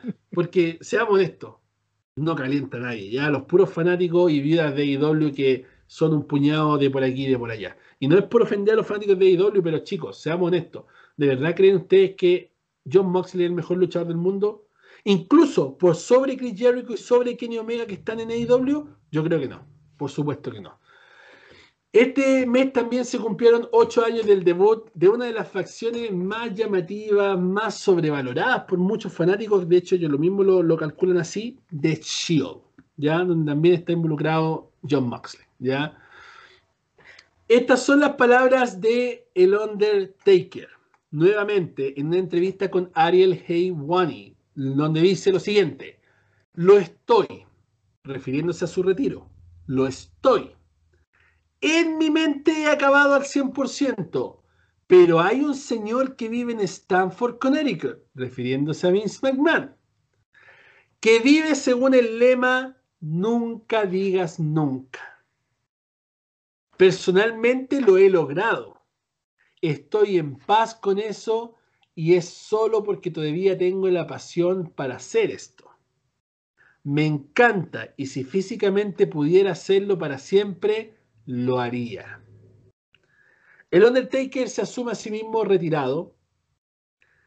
Ya lo tiene mentalizado y de hecho para los que vimos el documental Last Ride, él decía que lo más difícil para él era el poder vivir en paz con eso. Que fue lo que hizo John Michael y muchos otros cuando simplemente se retiraron y se retiraron nomás. A él le costaba vivir en paz con esos retiros y finalmente encontró la armonía que necesitaba para retirarse. 20 segundos, no más que eso, chicos. ¿Les gustaría ver una última lucha de Undertaker? Yo les digo al tiro que a mí, personalmente, no. Rotundamente, no. John Maureira, la Cote y después Nico. Eh, por la nostalgia que me genera verlos luchar, sí me gustaría. Pero, lo he dicho varias ocasiones, dejémoslo descansar el hombre dio lo mejor de sí durante básicamente 30 años, lo emocionó, yo creo que mucho nos hizo llorar y, y nos hizo creer que tenía poderes y eso fue fantástico. Verlo retirar como se retiró eh, Kurt sería lo peor del mundo. Dejémoslo descansar y disfrute con su familia y que aproveche el tiempo. Cote. Yo de la única forma que quiero ver a Taker sería un próximo año, dos años más, que lo contrate en una de estas productoras que hacen eventos como la Anime Expo y todas esas cosas a firmar autógrafos. Nada más y que reciba el cariño del público de todo el mundo. Él podría hacer perfectamente una gira de todo el mundo simplemente a firmar autógrafos. Yo me sentiría pagadísima con darle la mano y decirle gracias, nada más. No merece estar en el ring más tiempo porque no quiero que se convierta en una caricatura eh, de lo eh, que fue. Para, para, para, para, Merece estar en el ring el tiempo que se le dé la gana. Taker lo merece. Él merece todo. Ahí te paro porque dijiste no merece estar en el ring de nuevo. No, merece. No, pero es que. Merece, merece. Pero, no pero es que como caricatura, ¿cachai? Pero como ya caricatura, ya no, ya, ya, no, ya el ciclo ya, ya se apagó el ciclo. Ya hay que dejarlo descansar, como dijo John. Chicos, pero yo, a ver, no es que uno sea mal pensado, pero yo considero que hoy día puede pasar algo. Me, me da para pensar que hoy día se le va a dar simplemente un homenaje. Sorry Juan, sorry Cote, sorry Johncito. A mí tampoco me gustaría. Ya pero ya habían especulaciones que podía ser el quinto integrante del equipo de SmackDown. Que créeme que me hubiera gustado más que el nombre que, y se sumó a la fila. Ya que hoy día cuando sube fue como no. ya, pero, pero, bueno, indiferente a todo eso, no me extrañaría que pase algo hoy día. No me extrañaría. Mira. Dime, Juan. Yo también he escuchado ese rumor por ahí, porque rumores vuelan por todos lados. Rumores vuelan, obvio, y claro, que uno de, los, uno de los integrantes de SmackDown sería atacado, desaparecería, algo pasaría y Taker tomaría su lugar porque es Taker es SmackDown, ¿ya? Me gustaría, eso me gustaría.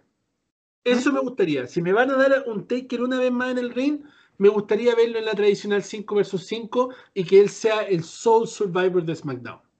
Ya.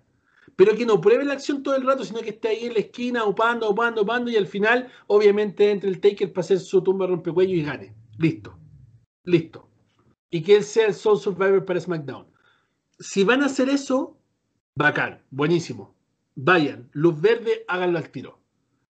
Pero si lo van a enfeudar, porque de hecho el chico de, de Funko Luchi Pop, Nuestro, nuestro, nuestro de Funko Luchi Pop me estaba hablando el otro día por, por eh, WhatsApp y me dice, oye, me dice, ¿te fijaste que en el video de despedida del Taker en la promo que sale en WWE Network suena un cuervo? Y le dije, ah. Y me dijo, sí, me dijo, mira, ve el video. Y efectivamente puse el video ese de promoción y suena un cuervo. Cuando dice la despedida de Taker, suena un cuervo. Y hace un par de años atrás, en Survivor Series debutó Sting. Entonces llega y me dice, ¿te imagináis hagan Sting versus Taker? Y fue como, oh, no, por Pero ojo, Sting no es luchador libre. Discúlpame que quiero sacar es que, mira, mira, es que por un contrato, una pura lucha. Hace un par de semanas atrás, cuando empezaron todos estos rumores, retiraron toda la mercancía de Sting desde WWE Shop. Exacto. Pero eso también podría ser un agravante para decir, no, ya, ocultémosla para que, para que nadie lo imagine, nadie lo piense, ¿ya? Y para que sea una sorpresa. Pero siendo bien esto con todos los que están viendo y escuchando este podcast, chicos, nadie en su sano juicio puede querer ver un Sting versus Taker en este momento.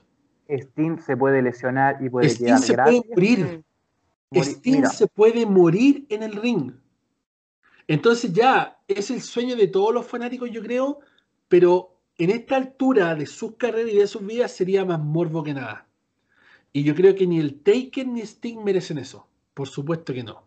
Sting ha seguido pidiendo la lucha. Ojo, Sting cada vez que tiene oportunidad pide la lucha. Y el Taker cada vez que tiene oportunidad de decir que no lo dice. Sí.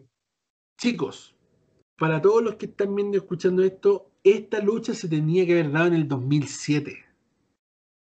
Cuando el Taker gana el Royal Rumble, el Taker campeón, después de WrestleMania, a la noche después, Sting le lanza un desafío al Taker.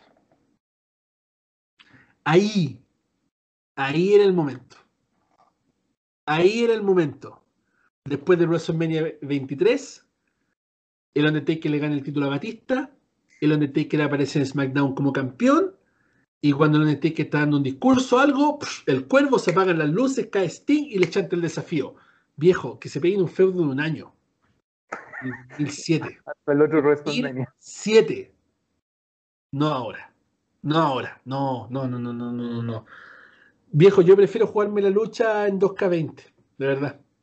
Porque, porque no, no, por la salud, por la integridad física, por el amor y el respeto hacia esos atletas, por favor, no. No. Cote. Bueno, ahora que estaban hablando del tema de que Taker podría aparecer, atacar a uno de los luchadores del Team SmackDown, podría ser un cierre de ciclo. Como Taker debutó parte del 5 contra 5 en Survivor Series el año 90, podría ser un cierre de ciclo que simplemente haga una tombstone para el driver y por lo general los luchadores cuando se retiran pierden. Eso, eso es lo que digo. Podría ser una linda cerrada de ciclo del personaje más mítico de la historia de la lucha libre. Que se retire ganando. Sí. ojo, que si se retira perdiendo, va, va a caer en este ciclo que no lo deja salir no quería eh, salir en esos términos. Y quiero volver. Y, no, y no, no, tiene que, tiene que retirarse ganando. Así de simple. La WWE confirma que tendrá una nueva casa a partir del 11 de diciembre. El Thunderdome se moverá al Tropicana Field Stadium en Tampa, tal y como lo habíamos informado hace harto tiempo, porque se está esperando poder hacer este mix entre Thunderdome y público. ¿Ya? Ojo, se especula que WrestleMania y Royal Rumble van a tener público. ¿Ya? Las cosas no están bien en Estados Unidos con el tema de la pandemia, pero WWE ya está empezando a especular con esta idea de tener público porque en Florida se están levantando las alertas y el gobernador está dejando que haya gente en los estadios. Así que vamos a estar informando más acerca de eso para saber qué es lo que va a pasar.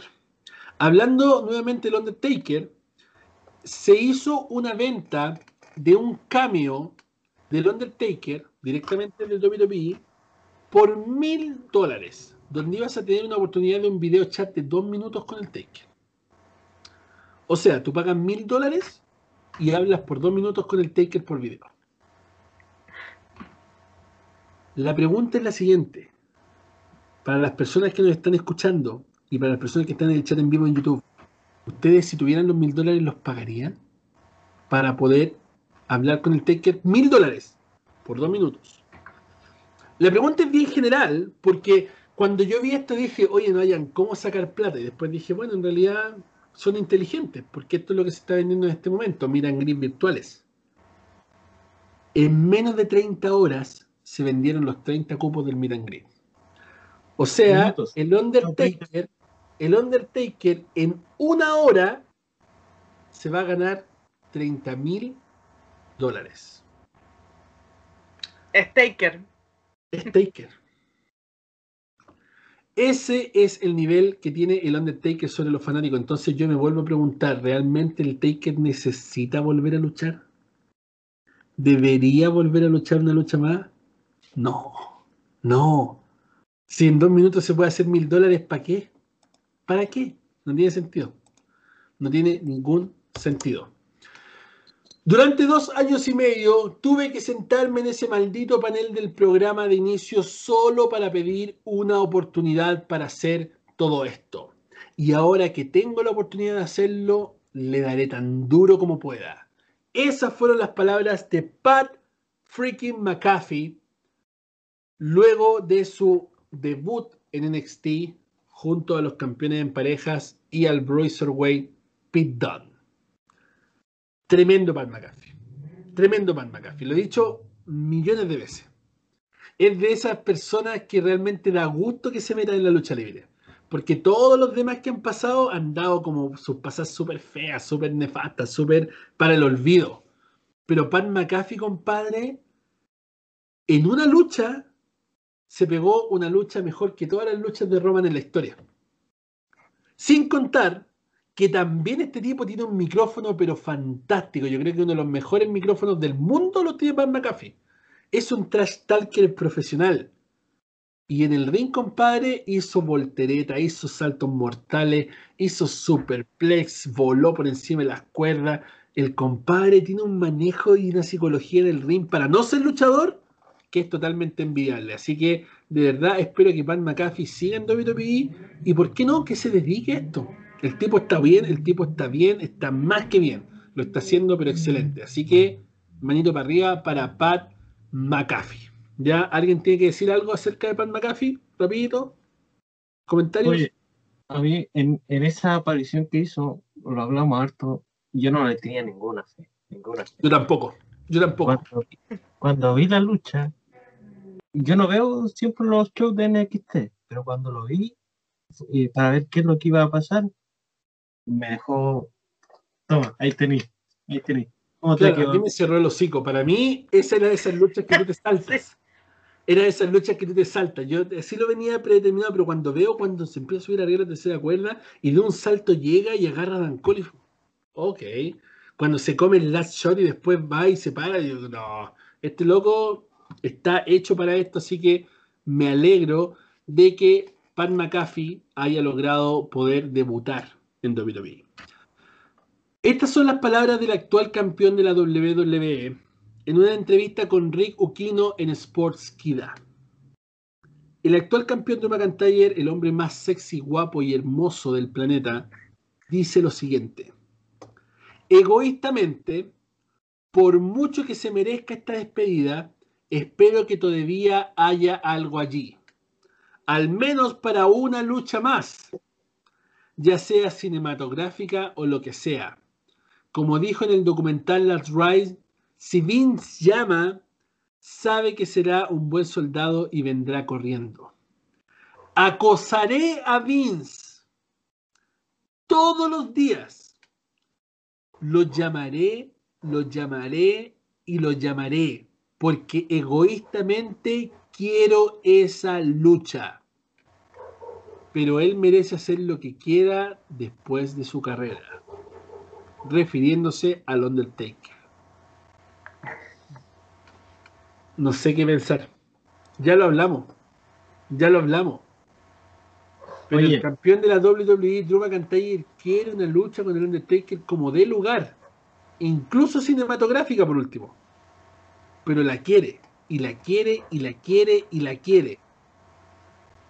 Yo no sé qué Si tiene no en la cabeza compadres. Si no me equivoco, Drew McIntyre tuvo su oportunidad de haberlo hecho en el 2010. Creo que ese fue su momento.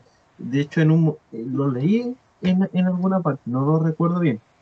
Pero él tuvo esa oportunidad de haber luchado contra la Taker, pero no la aprovechó. Y si no la aprovechó en ese momento, jodió. O sea, ojo, ojo, que de verdad esto no es algo que sea nuevo. O sea, Drew McIntyre tuvo una lucha en pareja eh, contra Undertaker y Roman Reigns, ¿ya? Esto no es una cuestión de que, de que nunca se hayan visto las caras y todo el tema. Y si nos vamos al año 2010, donde dice el, el John Maureira de que tuvo su oportunidad, el Undertaker luchó con Drew McIntyre en el año 2010. De hecho, fue en marzo del 2010 que lucharon y, tuvieron una, pelea bastante buena donde se enfrentaron y Drew McIntyre era el campeón intercontinental en ese momento. Así para muchos que no lo recuerden, yo creo que a lo mejor en YouTube o el WWE Network van a poder encontrar esa lucha. Una lucha cortita, como de 5 minutos, donde obviamente el Undertaker le hizo una tumba rompecuello y lo destrozó. ¿ya? Pero Drew McIntyre se enfrentó en el 2010, efectivamente, con eh, el Undertaker. Eso pasó. Pero obviamente estamos hablando acerca de psicología, estamos hablando acerca de preparación de personaje, de creación de personaje. ¿ya? Es como lo mismo que podemos decir ahora, ¿no? Es que todas las veces que se ha enfrentado Drew McIntyre contra Roman Reigns, Roman Reigns le ha partido el culo. Es cierto. Todas las veces que ha pasado esto ha ganado Roman Reigns. Pero eso pasó antes de que se construyera este McIntyre nuevo. Era cuando era el psicópata escocés, donde ya podía haberle ganado a Roman fácilmente. Por supuesto. Pero Roman estaba en otro momento de su carrera donde lo estaban construyendo y por ende tenía que derrotar a McIntyre, tenía que humillar a McIntyre. Pero ahora que McIntyre está siendo construido de una forma y Roman está siendo construido de la otra forma, se produce este efecto genial del no saber qué diablos va a pasar o qué quién diablos va a ganar. ¿Ya? Ese es el tema. Porque no se sabe, no se tiene idea. Y eso es lo bueno y eso es lo que enamora de la lucha libre. Firefood confirma que tanto Ronda Rousey como su esposo Travis Brown están entrenando en lucha libre. Todo apunta de que Travis quiere hacer un debut en la lucha libre. La verdad, me da exactamente lo mismo. Ojalá que Ronda regrese para un par de luchas más. Me gustaría ver a Ronda de nuevo. Por supuesto que sí. Ronda es sinónimo de dinero también, al igual que Brock Lesnar. La mujer es buenísima, es profesional, tiene un micrófono muy bueno, es sinónimo de entretenimiento. Ojalá que vuelva en algún momento. Eh, no sé si me gustaría verla por una escena titular, pero sí me gustaría verla enfeudada en historias potentes, ¿ya? Ronda es de esos personajes que no necesita un cinturón en el hombro para ser relevante. Ella puede ser relevante simplemente apareciendo y peleándose con quien sea. Así de simple. ¿Ya? Le voy a dar un minuto a la Cote, rapidito, para que diga algo, porque la Cote es de Ronda, yo lo sé. Así que Cote, si quieres decir algo, tómate el tiempo más cortito posible y exprésate. No, que Ronda haga lo que quiera. no, es eso, tan, tan, murió. Oye, mi esposa, mi esposa es fanática de Ronda Rousey, así que yo creo que ella estaría feliz de verla en la WWE. Y de hecho, la única forma que ella vea WWE conmigo, solo si está Ronda Rousey. Mira. No, pero podría, podría ser part-time, porque ella estuvo hablando un poco de que está un poco molesta con el tema de los tiempos. Perfectamente una luchadora part-time que venga así cada pay-per-view, ya, ¿quién va a pelear conmigo? ¿Quién va a pelear conmigo? Sería una cuestión entretenida, así como, ¿quién va a desafiarla? Shayna Baszler Mm. contra Ronda Rousey, wow, Oh, manjar, manjar. luchaza. manjar. Jessamine Duke, eh, esta otra chica, eh, oh, se me olvida el nombre, que son de NXT, de la Housewoman de, de UFC. Sí, no, no, pero mira, descartémosla porque ella va a ir al roster principal. La única ahí capaz es Shayna Baszler. La Oh, única con la credibilidad es Shayna Baszler. Y compadre, una lucha Ronda versus Shayna, compadre, yo lo veo, me lo imagino en esos como review de WrestleMania, cuando muestran a Roddy Piper mirándose con Mr. T, una cosa así. Así me imagino una Shayna Baszler con una Ronda Rousey mirándose las dos y sacándose la cresta en el medio del ring. De verdad, eso, compadre, es bueno para los negocios, me compro el ticket. Calladito voy y me lo compro. Sin decir ninguna otra cosa. Pero que no sea el que venga, el WrestleMania que venga, por favor, no por la pandemia, por favor, no. Si no, Ok. el siguiente. Aguante, Davey aguante. Boy Smith Jr., eh, que antes fue conocido como DH Smith en WWE en la dinastía Hart, reveló en una entrevista con Sport Illustrated que estaría dispuesto a regresar a la WWE. Recordemos que este tipo le está yendo súper bien en la independiente. Y reveló también que le estaba pautado para exaltar a su padre en el Salón de la Fama, pero obviamente todo se retardó, se retardó por la pandemia. Recordemos que estaban las velas para el Salón de la Fama. Batista, eh, David Boy Smith, entre otros luchadores. ¿ya? Paul Heyman se pegó una declaración bastante buena acerca de Drew McIntyre y dijo lo siguiente: Drew McIntyre es un dios enviado a la WWE, un luchador magnífico, un ser humano tremendo, un representante fantástico de la marca WWE. Terminará con un reinado de campeonato que merece el Mount Rushmore de los reinados de campeonato. ¿Qué Wow. les parecen las declaraciones de Paul Heyman? Paul Heyman, que es un genio creativo, que es un tipo que sabe de lucha. Porque después de este, de este comentario que vamos a hacer, vamos a hablar de otro personaje que también sabe de lucha, pero que es un pelotudo. Pero, ¿qué opinan de lo que dijo Paul Heyman? Cuénteme, por favor. 20 segundos, nada más que eso. Vamos con el John, vamos con la Coti y con el Nico. Si lo dice Heyman, yo creo que sí. Como dices tú, Heyman sabe de lucha, él es alguien que es un buen creativo eh, y creo que Drew podría llegar a cualquier parte. Con el personaje que tiene y cómo está luchando, puede llegar a cualquier lado. Y Perfecto. concuerdo con. Cote. Mira, yo antes de la decisión que tomó Paul Heyman de echar a los eh, a los Good Brothers ahora, eh, yo lo tenía en el altar. Ahora está como un poquito arriba, así como que lo tengo arriba, pero no en el altar de la lucha libre. Yo creo que sí, eh, estoy como acepto lo que haya dicho, pero no estoy completamente de acuerdo que sea parte del Monte Rushmore de WWE. Yo creo que va a ser un nombre importante, relevante, pero no uno de los más grandes de la historia por el No, tema de edad. dijo- dijo como reinado de campeonato. Mm. No dijo como. Como de- reinado estoy de acuerdo. de WWE. No, porque o sea, Este obviamente reinado el son como cuatro o cinco cabezas y están más que copados. O sea, faltan, faltan cabezas para poner al Monte Rushmore. Nico, Mira, yo considero que es tan Dios, y de verdad acá me van a detestar por el comentario, pero yo considero que es tan Dios que te puede entregar un Taker con un, con un McIntyre.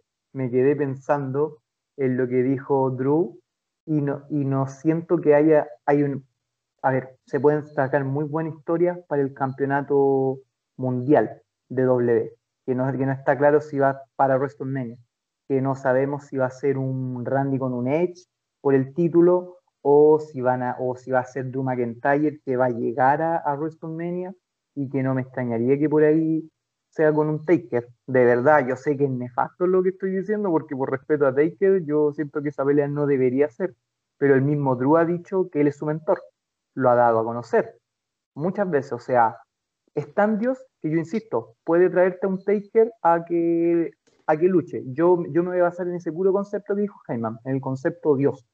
Y es tan Dios que lo puede hacer, considero yo. ojalá que no. Esperemos. Ojalá que no, pero podría pasar. Podría. Vamos al momento desagradable del podcast. Vamos a ir al main event. Pero antes del main event, que es las predicciones de Survivor Series, para terminar ya con el podcast, vamos a ir al momento desagradable. ¿ya? Hugo Sabinovich, y digo Sabinovich, no Sabinovich, Sabinovich, eh, se mandó otra declaración nefasta. ¿ya?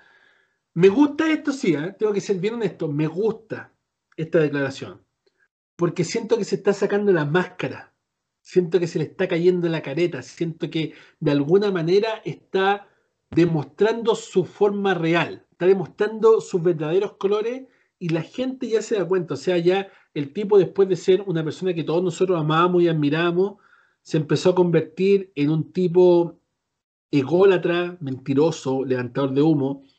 Después de eso se empezó a convertir en un meme. Ya el viejo ya ahora es un meme. Ya entonces tú lo veís y un me divierte, ya no es no hay seriedad, no hay profesionalismo y por sobre todo por estas declaraciones que se pegó porque lo vamos a contextualizar de que el tipo es un apóstol de Dios, porque no sé en qué momento pasó de ser seguidor a ser hijo de Dios, a ser eh, pastor y ahora es apóstol. Ya yo no sé eh, si las personas que no saben mucho religión saben a qué se refiere un apóstol. Ya en la religión un apóstol es uno de los doce seguidores de Jesucristo que son ministrados directamente por Jesucristo. ¿ya? De hecho, la única iglesia actualmente que tiene apóstoles, no voy a empezar a entrar en religión, pero, pero un apóstol es algo demasiado grande y él se autoproclama a sí mismo apóstol. Por ende, un apóstol debería actuar como Jesucristo actúa. Debería actuar como, como Cristo es porque es un representante de Jesucristo en la tierra. En Arabia Saudita hubo un problema y todo el tema y todo, yo creo que lo saben, de que supuestamente se raptaron a los luchadores y lo amenazaron con metralletas, esos fueron los dichos de Sabinovich. Y luego hubo una caída en la bolsa de WWE, hubo una demanda por parte de los accionistas de WWE por el tema de Arabia Saudita, donde Hugo Sabinovich fue el que levantó este rumor basado en pruebas que nunca mostró. ¿Ya? Primero dijo que una mujer le había contado, después dijo que un hombre le había contado, después dijo que era un talento, después dijo que era una superestrella, después cuando despidieron un piño de gente dijo que era una ex superestrella, pero incluso esposas de luchadores e incluso luchadores despedidos durante la pandemia que estuvieron ahí lo negaron y dijeron que no era real. Cuando hemos visto que todos estos luchadores despedidos durante la pandemia se han descartado contra WWE y le han tirado cualquier mierda, ellos mismos salieron a decir que esto no era verdad. ¿Ya? Luego ahora, eh, para terminar con el juicio de una buena manera, ustedes saben que los juicios de repente se alargan 5, 10, 15, 20, 30 años. Decidieron pagarle 39 millones de dólares a los accionistas para dejar esto hasta aquí y ya no darle más vuelta. Algo que Sabinovich tomó como una victoria por sus dichos y en su página Lucha Libre Online, ya la página con más bots dentro del Internet, porque tiene 650 y tantos mil seguidores y likes, pero sus publicaciones no pasan los 3.000, 4.000 likes, e incluso algunas llegan a 30, 40, o sea, por favor. Cito. Espero el artículo y las disculpas de aquellos payasos que son meramente un intento fallido de pseudo periodistas frustrados que me tildaron de mentiroso luego de decir la verdad al mundo. Esa fue la primera frase. Y me quiero ir entendiendo parte por parte. Pide que le hagan disculpas a él los payasos que son meramente intentos fallidos de pseudo periodistas frustrados. ¿Ya? Y él siempre cuando hace su análisis y sus cosas, él dice mi vista periodística, mi visión periodística, mi investigación periodística. Señor Sabinovich, usted no es periodista. Usted también es un periodista frustrado, porque usted sube noticias y usted no es periodista. ¿ya? Entonces aquí vamos, partimos, como dicen hashtag, en fin, la hipotenusa, ¿ya? O en fin, la hipocresía, ¿ya? Para los que no entendieron la referencia. Para mí, Sabinovich es un payaso, es un meme, es un tipo con cero credibilidad y cero importancia y que de hecho hace cualquier daño a la lucha libre, porque como lo he dicho miles de veces, el tipo la faranduliza, el tipo una basura, ya en cuanto a lo que es su periodismo luchístico. Como comentarista, lo vuelvo a decir, una maravilla. Yo creo que uno de los mejores comentaristas que han habido en WWE y en la lucha libre en general en español. Yo de verdad, si me piden a mí hacer un top, obviamente para mí no es porque sea mi amigo, pero Marcelo en el tope y lo ha demostrado en este tiempo que ha estado solo animando los programas de Raw SmackDown, lo ha demostrado de que él se maneja mejor que cualquier otro en los comentarios. Luego viene Carlos, porque Carlos, Carlos la voz cabrera, o sea, Carlos tiene esa voz que traspasa la pantalla y que va a ser recordada por siempre. Y luego viene Hugo, y no porque Hugo sea malo, sino que porque es mejor Carlos y Marcelo nomás. Pero Hugo también es buenísimo en los comentarios. Hugo es, buenísimo cuando tú lo escucháis ahí, y todo eso, eso, eso a todos nos da eh, sentimiento. Pero como periodista, digo, pseudo periodista, payaso, intento fallido, frustrado de periodista, el asco. Como comunicador, el asco. Como promotor de lucha libre, el asco. Como manager de páginas de lucha libre, el asco. Como creador de subastas, el asco total, porque hoy cada subasta que sube es más meme que la anterior. Recapitulemos. Espera el artículo y la disculpa de aquellos payasos que son meramente un intento fallido de pseudo periodistas frustrados que me tildaron de mentiroso luego de decir la verdad al mundo. Ninguna pausa, hay que decirlo tan rápido como dice ahí. La verdad siempre sale a la luz hijos míos, miren, la verdad siempre sale a la luz, hijos míos. Ya está hablando como, como, como Cristo. Hijos míos, llamándolo a usted. No sé si como el Papa o como Cristo, pero hijos míos, escúchenme, hijos míos. Todos ustedes son hijos de él. Ya, yo no. Que quede claro. La verdad siempre sale a la luz, hijos míos. Hasta ahí está hablando como hijo de Dios, porque ya a partir de que llamó a gente payaso y frustrado y todo, está hablando como un hijo de Dios hasta ahí. Luego te exhorta y te invita, dice, siempre digan la verdad. Ya, pues el que más verdad dice. Gracias a todos los que sí estuvieron conmigo en ese momento. Ustedes saben quiénes son. Y también intentaron tumbarlos. Y aquí se manda la frase como diría DX, socket. o sea, en buen español, como diría DX, chúpenmela. Así lo dijo. Literalmente. O sea, alguien que representa a Cristo, un hijo de Dios, que te trata de hijos míos en el post, Luego te dice, chúpamela.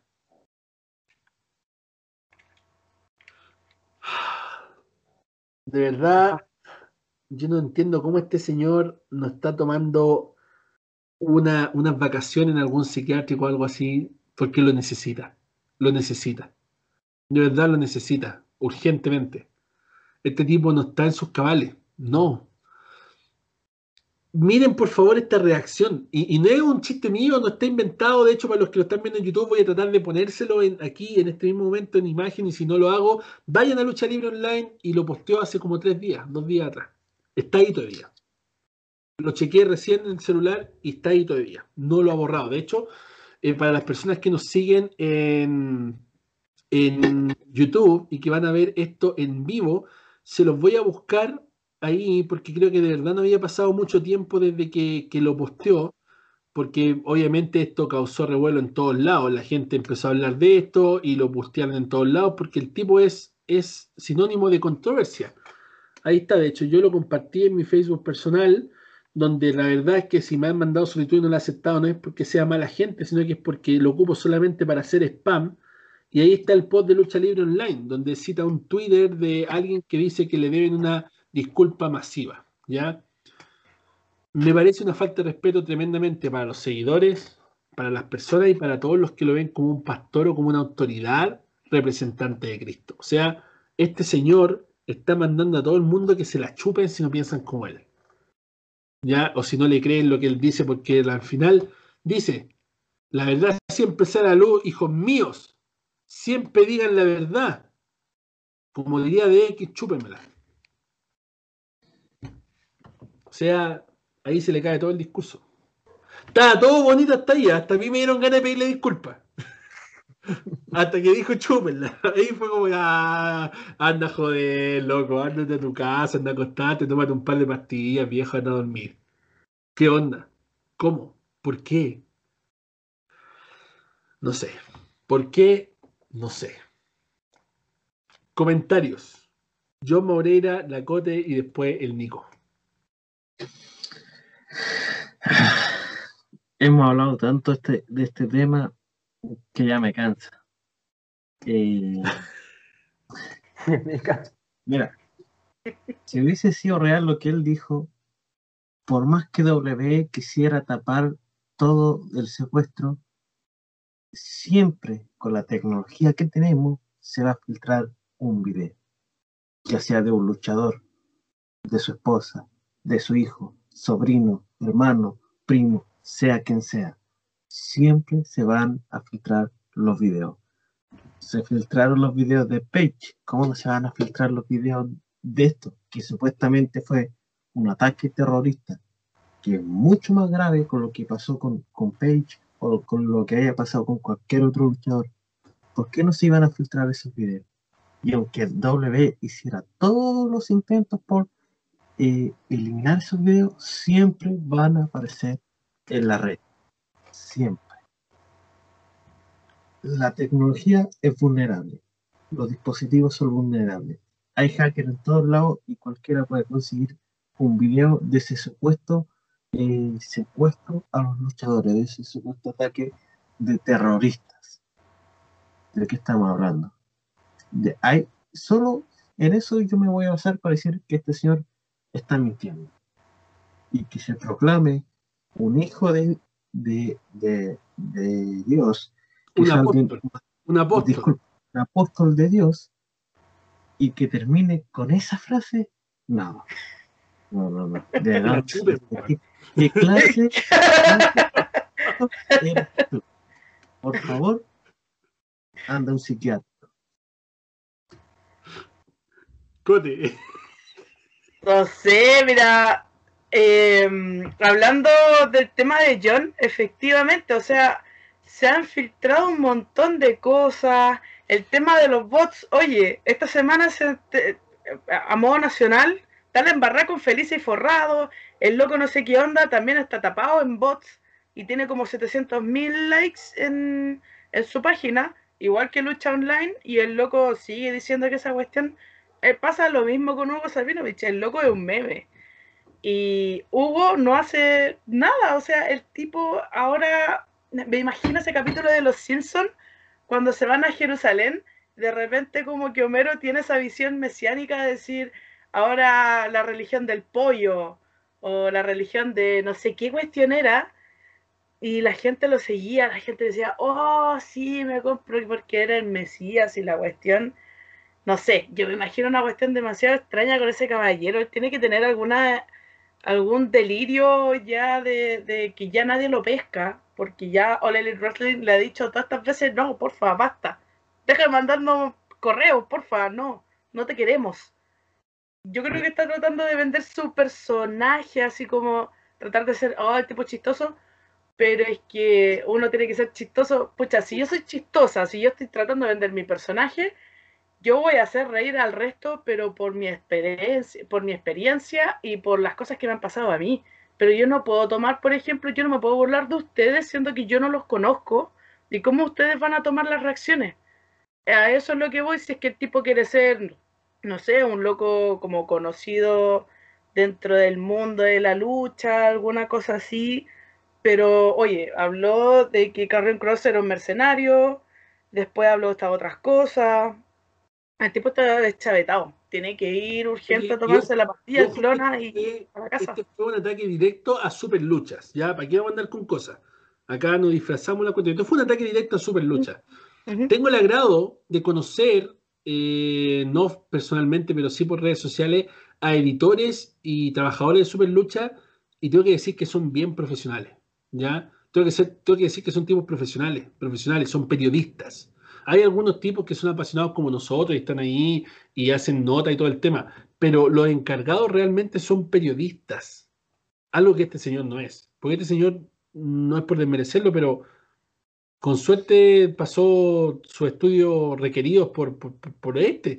Y, y con suerte, digo yo, porque creo, me imagino que los pasó, pero de tener estudios superiores de algo, no.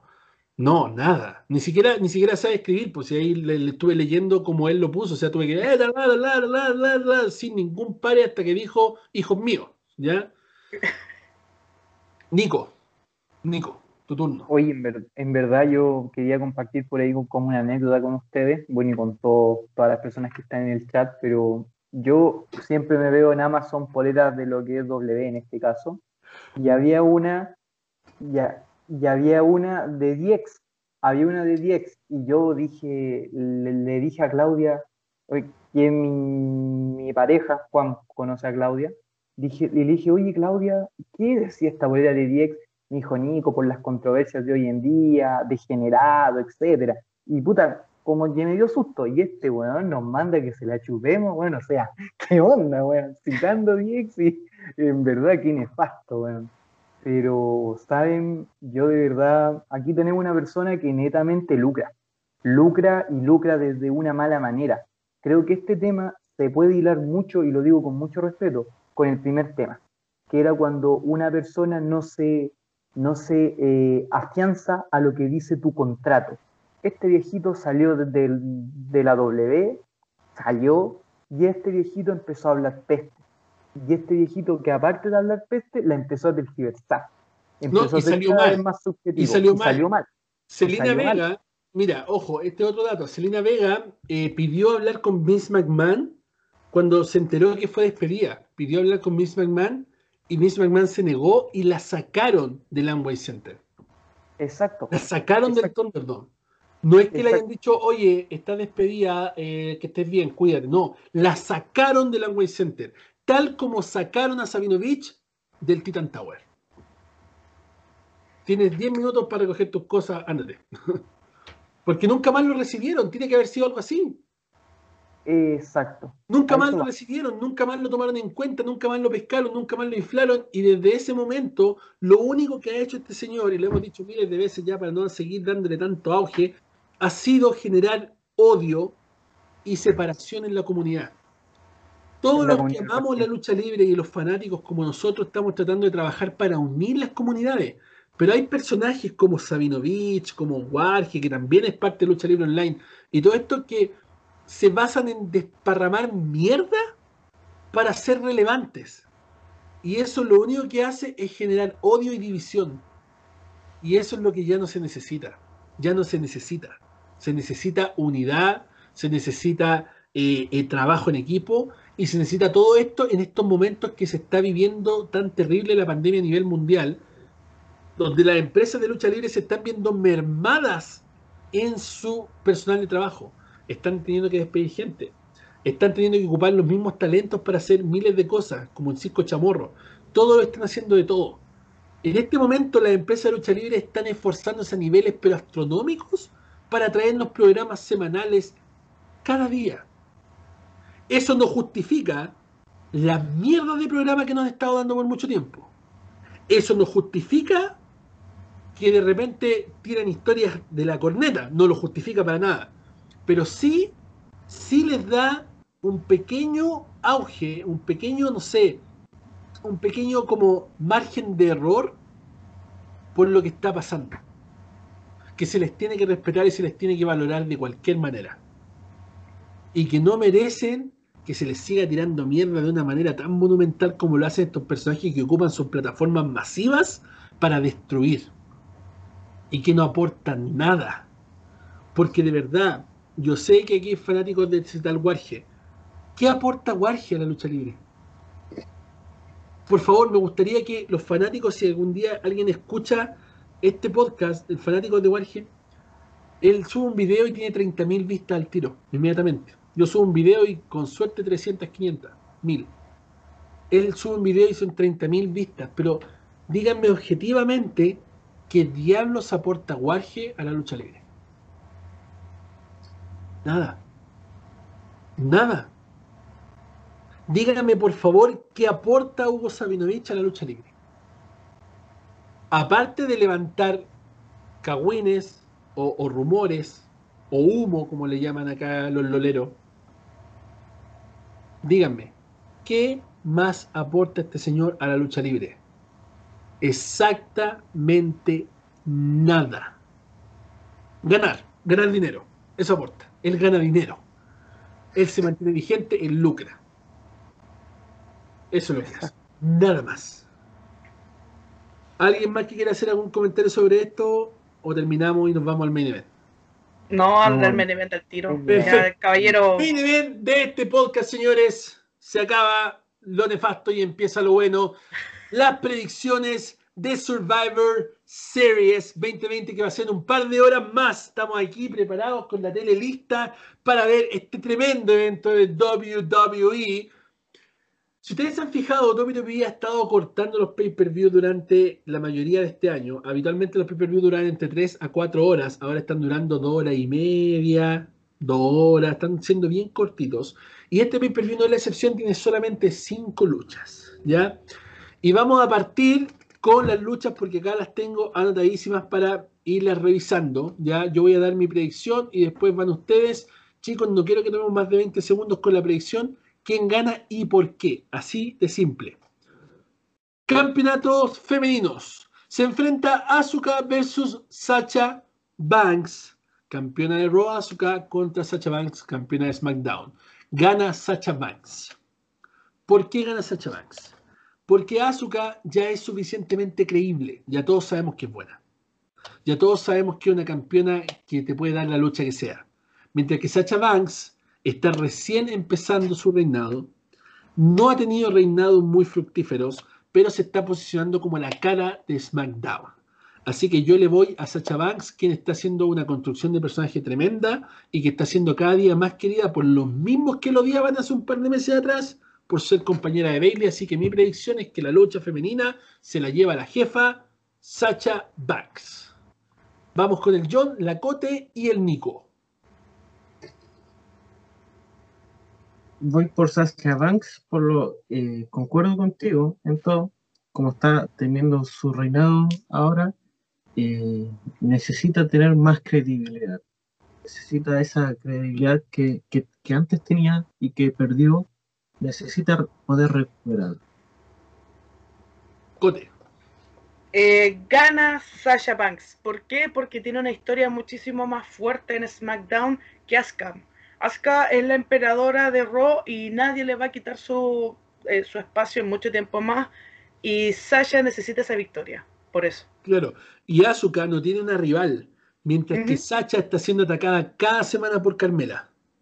Ojalá que no le quiten el título por dárselo a Carmela. Ojalá que no. Nico. Juan, por eso último, por eso último, y yo acá voy a discrepar con el equipo, yo creo que Asuka le va a ganar a, a Sacha. ¿Por qué? Porque yo considero que Sacha es la emperatriz y la van a tratar de seguir potenciando y manteniendo, a pesar que ya es creíble.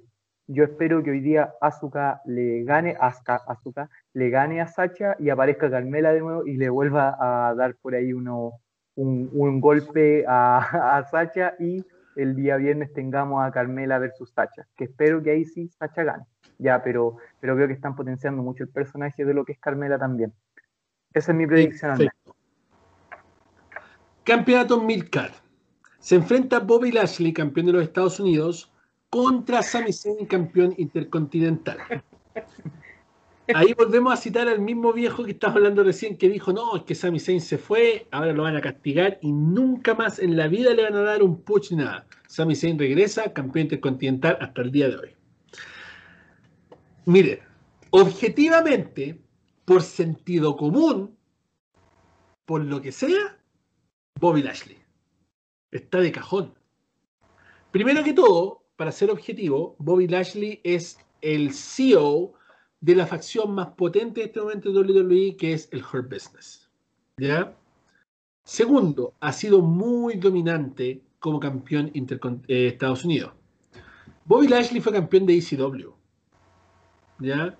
Y ha peleado con grandes superestrellas como John Cena, a quien casi le arrebata el cinturón de WWE, vuelta por allá en el 2008, por ahí, donde obviamente no le dieron el cinturón por toda esta como historia que había de que no le daban el cinturón a ningún negro hasta que subieron a Kofi Kingston. Pero si no, yo creo que una persona que haya hecho temblar a John Cena fue Bobby Lashley. Bobby Lashley es el tremendo atleta. No hay forma real de que Sami Zayn se las pueda dar a Bobby Lashley. Alguien que triunfó en Bellator, alguien que ha sido campeón donde se ha dado la vuelta, no hay razón. Pero, conociendo a WWE, no me extrañaría que ganara Sami Zayn. Sigo mi corazón y le voy a Bobby Lashley. John, Cote y Nico, 20 segundos. También le voy a Bobby Lashley. No me gustaría ver ganar a Sami Zayn porque no me gusta su personaje actual. No. Ojalá que no. Y Bobby Lashley para que siga potenciando a, el de Hot, de Hot Business. No sé si lo dije bien. Ok. Cote. Mira, voy a decir algo aparte. Eh, fue una anécdota que me pasó en el 2018 y estaba Bobby Lashley en, esto fue el hotel cuando llegaron, y le grité a Bobby Lashley, hey, you're big. Y el loco habrá entendido yo big. El loco me quedó mirando, yo practico artes marciales, yo peleo y todo, pero el- cuando lo vi, yo quedé, pucha, no puedo decir la palabra porque van a banear, pero completa, quedé muerta. en verdad quedé muerta porque el loco miró y yo le dije, eh, eh, así no ponen los, los manitos arriba. Es como que, no sé, yo Sami Zayn lo he visto en persona un poquito más alto que yo nomás. Yo mido un metro setenta, él me dirá como un metro setenta y dos, setenta y tres, con Bobby Lashley, que es como esos pescados que salen en Bob Esponja, son puros músculos sobre músculos. Entonces el loco es bestia. Sería muy estúpido por parte de WWE que echaran a perder a una de las facciones que más plata le está dejando en este último tiempo a WWE. Sería bastante ridículo que ganara Sami. Nico. Desde lo obvio, Bobby Lashley tiene una de las llaves más dominantes, que es la Nelson completa. Eh, como dices tú, hizo temblar en su momento a John Cena, insisto, y a Drew también. Al campeón McIntyre también le dio una excelente pelea. Ya, o sea, no hay por dónde. Incluso yo, si fuera Sammy, a lo mítico Apolo, que, cuando sentí la Nelson a los dos segundos, yo, yo, yo ahí me rindo al tiro. A lo Apolo Bruno más, hago la gran Sammy. Listo, de verdad. Perfecto, nos quedamos claros, fue unánime Bobby Lashley entonces. Campeonatos en pareja. El nuevo día azul contra el nuevo día rojo. Así de simple. Porque son lo mismo, son lo mismo pero no son igual. Ya, de verdad siento que WWE se ha empeñado en destruir la división en pareja de WWE. WWE Screw WWE tienen la peor división en pareja de todas las compañías. La mejor está en Impact Wrestling, luego AEW, luego New Japan y después WWE. Teniendo los tremendos exponentes, teniendo los tremendos luchadores para ser los campeones, se han empeñado en caricaturizar en este momento los campeonatos en pareja, dándoselo a la Street Profit y a Kofi Kingston con Xavier Woods. Los campeones en pareja de Raw debería ser el Hurt Business, indiscutidamente. Y si no, no sé qué onda. El lunes tienen que ganar los cinturones por sí o sí. Mañana, sí o sí. Hurt Business sí o sí de alguna forma tiene que entrar de nuevo en la lucha titular y ganar los cinturones porque es la única forma de recuperar esos cinturones en pareja. Si no, viejo, unifíquenlo y háganlos desaparecer un tiempo. Porque de verdad siento que están tan desprestigiados, tan bajos, que de verdad no me importa quién gane esta lucha. Yo creo que van a ganar los Street Profits porque son nuevos porque quieren potenciarlo, porque quieren pasar un paso de antorcha entre New Day y los Street Profits. Eh, yo creo que por ahí va a ir la cosa. Yo creo que van a ganar los Street Profits. Eh, yo creo que ya es tiempo que el nuevo día se acabe. Yo creo que ya es tiempo que el New Day se, se termine. Si no quieren hacer a Kofi Kingston solitario, Xavier Woods como solitario, da pena. Entonces, si no quieren poner a Kofi, que es bien bueno solitario, acaben el, el nuevo día y retiren a Kofi. Ya no más. No más. No más el nuevo día. Hashtag no more new day. Le voy a Street Profits. 20 segundos, John, Lakota y el Nico. Creo que va a ir el nuevo día. Eh, creo que una idea que se me pasó es que aparezca de Horprenner y ataque Street Profit para seguir en el feudo de los campeonatos por, por Raw. Así que sí, no sé si me, me di vuelta, pero siento que va a haber una pequeña intervención y que va, a ganar el New Day. Jote. Mira, yo estoy tan en contra como tú con la división en parejas que tuvieron que poner a Cesaro y Nakamura en un tag team completamente random para hacerle pelea a Street Profits. A ese nivel, a dos luchadores que son extremadamente talentosos individuales, los ponen como tag team aparte, simplemente para ver si es que podían hacer algo y no hicieron nada. Yo creo que, pucha, ojalá que se unifiquen, lo dije, lo dije hartas veces antes, que se unifique porque la división en equipo está horrible, está nefasta. Echaron a gente talentosa como Ascension. A los Viking Riders eran talentosísimos, eran entretenidos. Bueno, ahora está, uno está lesionado, pero está muerta la división. Oye, los Paul Williams. Aiden English con Simon oh. Gotch. Yo amo a Aiden English. Lucho. Ambos, ambos.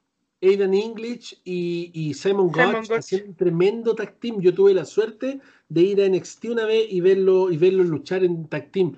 Y de hecho lucharon con eh, el novio de Mandy Rose, eh, ¿cómo se llama este man? Ah, Tony. Oh, se me olvidó el nombre. Eh, ya, de Tino Sabatelli. Tino Sabatelli con otro compadre haciendo una pareja de, un tipo como millonario. También se pegaron en la mansa lucha en NXT. ¿Para qué hablar de Ascension? Como dijiste tú. Ascension era el tremendo tag. Viejo, ¿sabes que incluso, incluso te aguantaría en su casa en la división en pareja? Incluso, incluso. Creo que eso sería mejor que lo que hay. Para que se vea lo malo que está. Nico.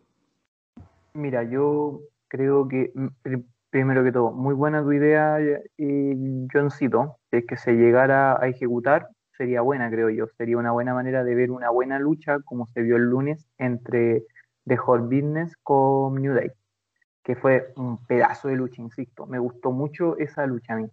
Y yo creo que por eso, por eso, por solo esa lucha que vi el día lunes, yo creo que debería ganar New Day hoy día. Por eso porque Street Profits no le va a hacer la lucha que le hizo The Hard Business a New Day. A eso voy. Solo por eso yo le voy a New Day. Perfecto. Bueno, estamos con la lucha femenina de 5 versus 5 tradicional de la serie de los sobrevivientes. Tenemos en el equipo de SmackDown a Ruby Riot, Liv Morgan, Bailey, Natalia y Bianca Belair. Un equipo totalmente formidable y sólido al cual yo le doy todas mis monedas en esta lucha de la serie de los sobrevivientes. Ya me descarto totalmente lo que es el equipo de Raw, el cual está conformado a última hora, porque sacaron a Mandy y a Dana Brooke y agregaron a Peyton Royce y a Lacey Evans para cubrir la ausencia. Y tenemos también a Shayna Baszler y a Nia Jax, las cuales son las más dominantes. Pero volvemos al punto del eslabón débil que es Lana, ¿ya? Que vuelve a ser el eslabón débil. Pero ojo, lo vuelvo a decir. No me extrañaría que WWE haga que Lana sea la Soul Survivor. Porque quieren potenciar a Lana como estrella. Por ende, a mí no me extrañaría que Lana gane la serie de los sobrevivientes y que vuelvan a Jax a felicitarla y la plante en la mesa por ver número 10. No me extrañaría para nada. Para nada. Ya que el Johncito está medio indispuesto por unos minutos y va a volver enseguida para el final, vamos con la Cote y después con el Nico. 20 segundos. Ahí por el toque de la mesa, que es, es una racha tanto más patética que la de Santino Marella, la entrada de Royal Rumble. Y la otra, ¿cuál era otra racha? La derrota de Brian Myers. Eh, eh, la de Kurt Hawkins la de Kurt Hawkins y todas esas cosas ridículas que tiene WWE, yo creo que va a ganar Raw por eso. Si quieren aumentar la cantidad de mesas, yo creo que de aquí hasta fin de año. Va a ganar Raw y va a ganar Lana. TLC, TLC, TLC. Yo le voy, le voy a SmackDown simplemente porque el equipo es el mejor. Así de simple. Pero mi mente me dice que gana Lana. Dale, Nico. No, yo le voy por SmackDown, viejo. Esperar que rompan antes la mesa con Lana, pero por favor, no. SmackDown es más dominante, así que no. Yo le voy a SmackDown, de verdad. En esta pasada, SmackDown. Perfecto. yo, creo que, puede pasar esto Yo creo que puede pasar esto de que a Lana le eliminen de las primeras y se enojen a Jax y destrocen la mesa. ¿ya? Claro, puede Y yo ser. creo que eso, eso es mucho mejor a que lo dejen para el final. Sí, por favor, Cote. Por favor. Así que, listo, vamos con la siguiente lucha. Tenemos la Traditional Survivor Series Elimination Match. 5 contra 5. ¿ya? Esta es la temática este año de Raw vs SmackDown, donde obviamente me imagino que van a colectar puntos. Igual como pasó eh, el año pasado, donde ganó NXT. Me imagino que van a quedar empatados 2 contra 2 y al final va a decidirlo Roman vs Drew. ¿ya? Está claro. Está claro que van a hacer eso. No va a quedar inmediatamente ganado Raw o SmackDown. Las 5 vs 5 representando al equipo azul está Kevin Owens, Seth Rollins, Baron Corbin, Jay Uso y Otis. Contra el equipo de Raw, que está encabezado por Strowman, ex campeón universal, Kid Lee, ex campeón de NXT norteamericano, Sheamus, ex campeón de WWE, ex campeón World Heavyweight Champion, ex campeón intercontinental y de los Estados Unidos y en pareja miles de veces. AJ Styles, ex campeón de WWE, ex campeón de WGP, ex campeón de TNA, ex campeón de todos, todos los lugares donde ha ido, Rhino Fono, lo que sea. Y Matt Riddle, que fue campeón de NXT en pareja, pero que igual buenísimo. Si lo vemos de esa manera, el equipo de Raw gana por paliza. No porque los otros sean malos, porque tenemos un Kevin Owens, ex campeón universal, NXT, Intercontinental, Estados Unidos. Derrotó a John Cena en su lucha de debut del roster principal. Tenemos a Seth Rollins, el mesías de los viernes por la noche ahora, ex campeón universal, ex campeón de WWE, ex campeón en pareja, ex campeón de Estados Unidos, ex campeón intercontinental, primer campeón en NXT, tremendo luchador, uno de los mejores en el roster principal. Tenemos a Baron Corbin, que para mí uno de los mejores heel que tiene WWE en este momento, que no lo han sabido utilizar lamentablemente. Pero tenemos dos eslabones débiles, que son Uso y Otis. Solo por eso yo creo que gana el equipo de Raw. Solo por eso, porque tenemos esos dos eslabones débiles que de verdad son malísimos. O sea, Jay Uso es, bueno, pero en pareja. Solitario, no. Otis, ni en pareja es bueno. Yo creo que el compadre es un poquito carismático, como que cae bien porque es gordito y es como, oh yeah, y todas esas caras que pone, yeah, Mandy, my peach, y es como, cae bien el tipo porque da pena, pero no es un tipo que sea talentoso en realidad. Entonces, si me preguntan, yo creo que gana el Team Raw. Le voy al Team Raw porque a pesar de la discordia y la guerra que hay entre todos los del Team Raw, que yo soy tu capitán, que no eres mi capitán, que yo aquí, que yo allá, que pelean, que se arreglan, que se pegan entre ellos, tienen mejores exponentes. No porque todos los de allá sean malos, sino que porque los de allá tienen dos eslabones débiles. Así de simple.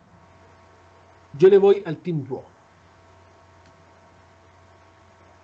Al menos que pase lo que dijimos antes y que el Undertaker ocupe una de las plazas del equipo de SmackDown.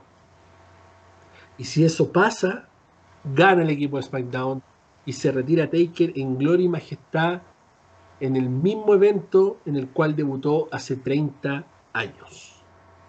Eso sería perfecto.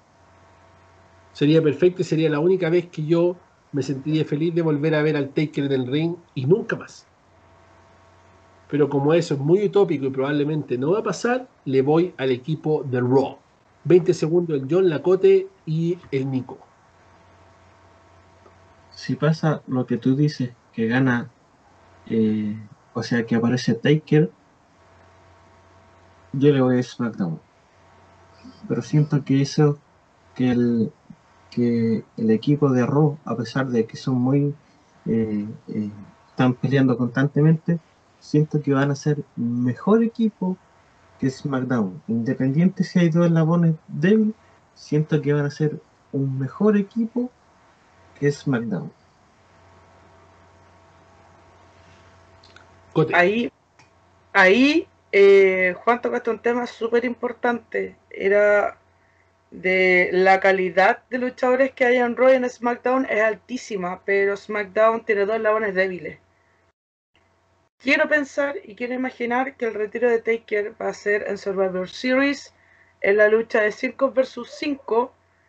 Y bueno, en la lucha de 1990, Taker pierde por eliminación porque está más de 10 segundos afuera del ring.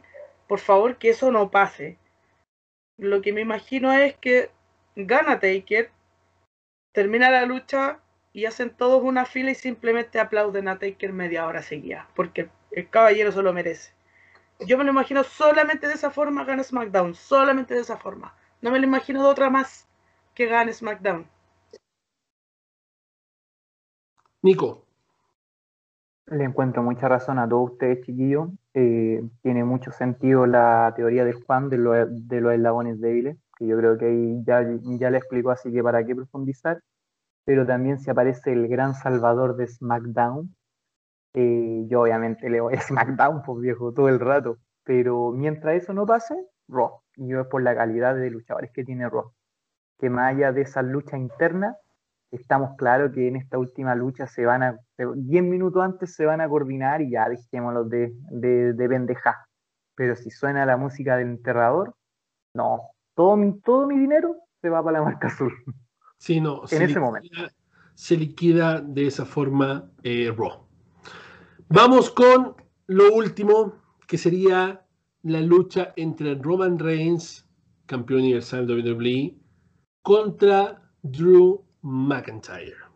Lucha original entre Roman y Randy Orton. Esta es la lucha que más me complica de predecir y es la lucha que más me motiva a ver el evento.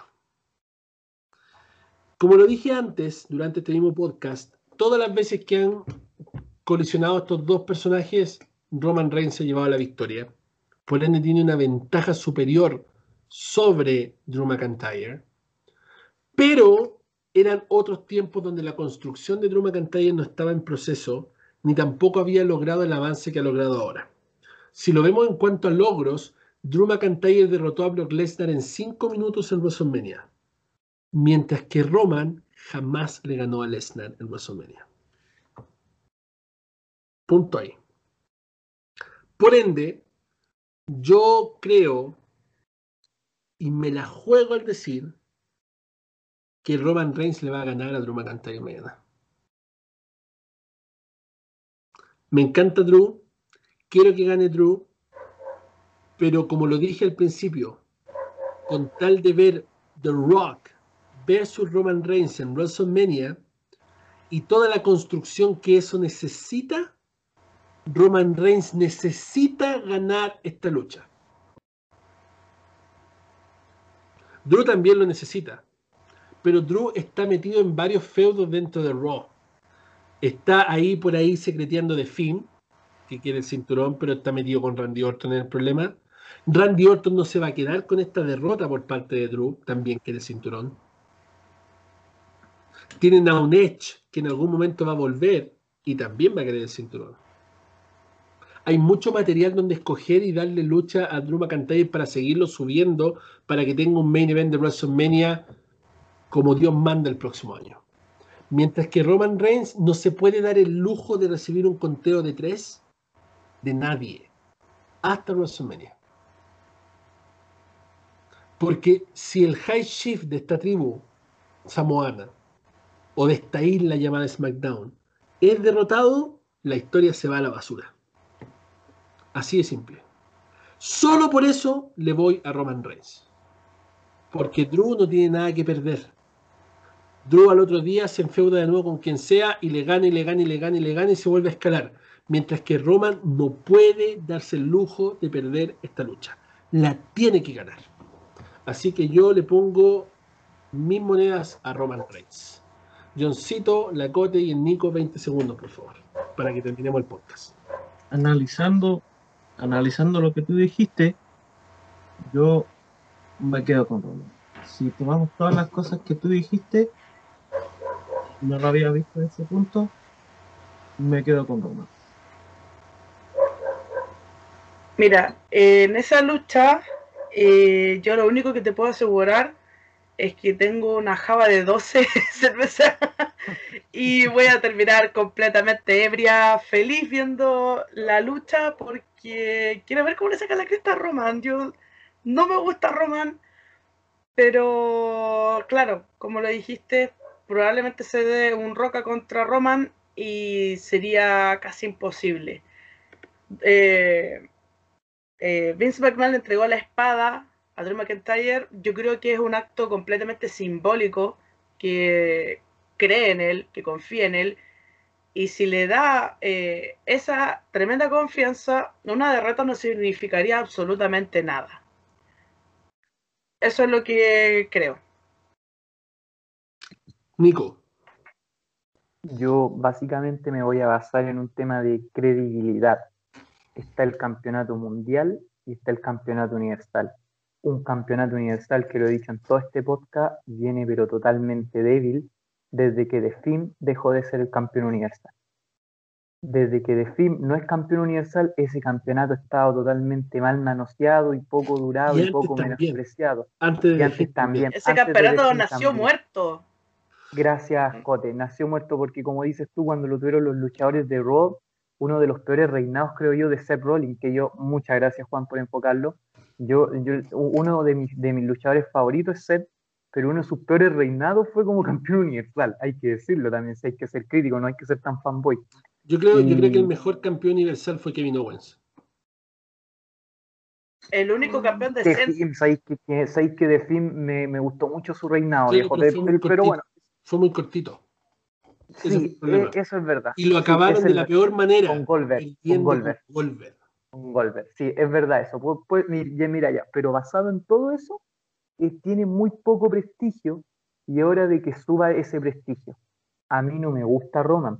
A mí me gusta mucho el personaje que le están dando a Drew. Pero como dice Juan, Drew tiene, se puede crear una historia con Sheamus, que Sheamus siempre te trae algo debajo la... Es un heel. Sheamus es un heel Así que no me extrañaría que pase algo, ya que incluso este Survivor Series sea un punch, un para Sheamus, de fin que como dices tú coquetea. Y sí me gustaría hoy día que cuando pierda Drew, porque yo creo que va a perder Drew, por, darle un punch, aparezca el Miss, porque le van a dar un punch a Roman, ya, y va a aparecer el Miss, creo yo. Lamentablemente el Drew se las va a tener que comer todas, pero está recién empezando su trayectoria. Fue lo mismo que pasó hace un tiempo atrás con Roman. Roman, acuérdense que recibía el título venía Chaimo a cobrar el dinero, venía una traición, venía Seth Rollins en una también, acuérdense que después cuando vino de esa lesión y vino modo face, o sea, por eso y podríamos seguir dando. O sea, y recordemos, y recordemos, ya para ir terminando ya el podcast, recordemos por favor que el Miss le deben, le deben un main event de WrestleMania más. Le deben una corrida más como campeón. Y se la deben también a Morrison. Uh, eh, es, una deuda más grande. Por ahí va la cosa. Yo quiero ver mañana terminando Survivor Series con el Mil levantando el cinturón y Morrison mirando el cinturón así. Ese es mi final perfecto de Survivor Series. El Miss campeón levantando el cinturón, riéndose y Morrison mirándolo así, compadre, para empezar la rivalidad camino a WrestleMania. Padre, por favor. Pero, se dan cuenta, estimados contertulios, cómo tenemos historia para el campeonato mundial, pero para el universal, yo, incluso, por, yo, incluso por lo que pasó el viernes con, con, Daniel Bryan, como que por ahí sospecho que se podría meter Bryan a la ecuación. Pero, va a ganar Roman igual. Lo va a ganar Roman igual, o no, porque necesitamos fortalecerlo. Pero no es una historia tan creíble, a eso vamos. El, el campeonato universal carece de historia creíble y necesitamos subirlo, porque si le ganáis un Drew, el campeonato vuelve a agarrar un poquito de lo que es prestigio, pues no es lo mismo ganarle un uso que a un grupo, a eso vamos. Así de simple. Muchas gracias, amigos míos. Gracias a la Cote, gracias al Johncito, gracias al Nico por estar acá.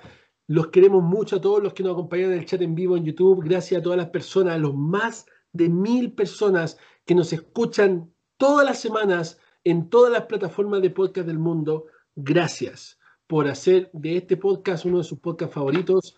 Gracias por escucharnos, gracias por vivir con nosotros nuestra previa de la serie de los sobrevivientes 2020 en la Universidad de Wrestling. Los queremos mucho, chicos. Nos despedimos con un fuerte abrazo y hasta pronto.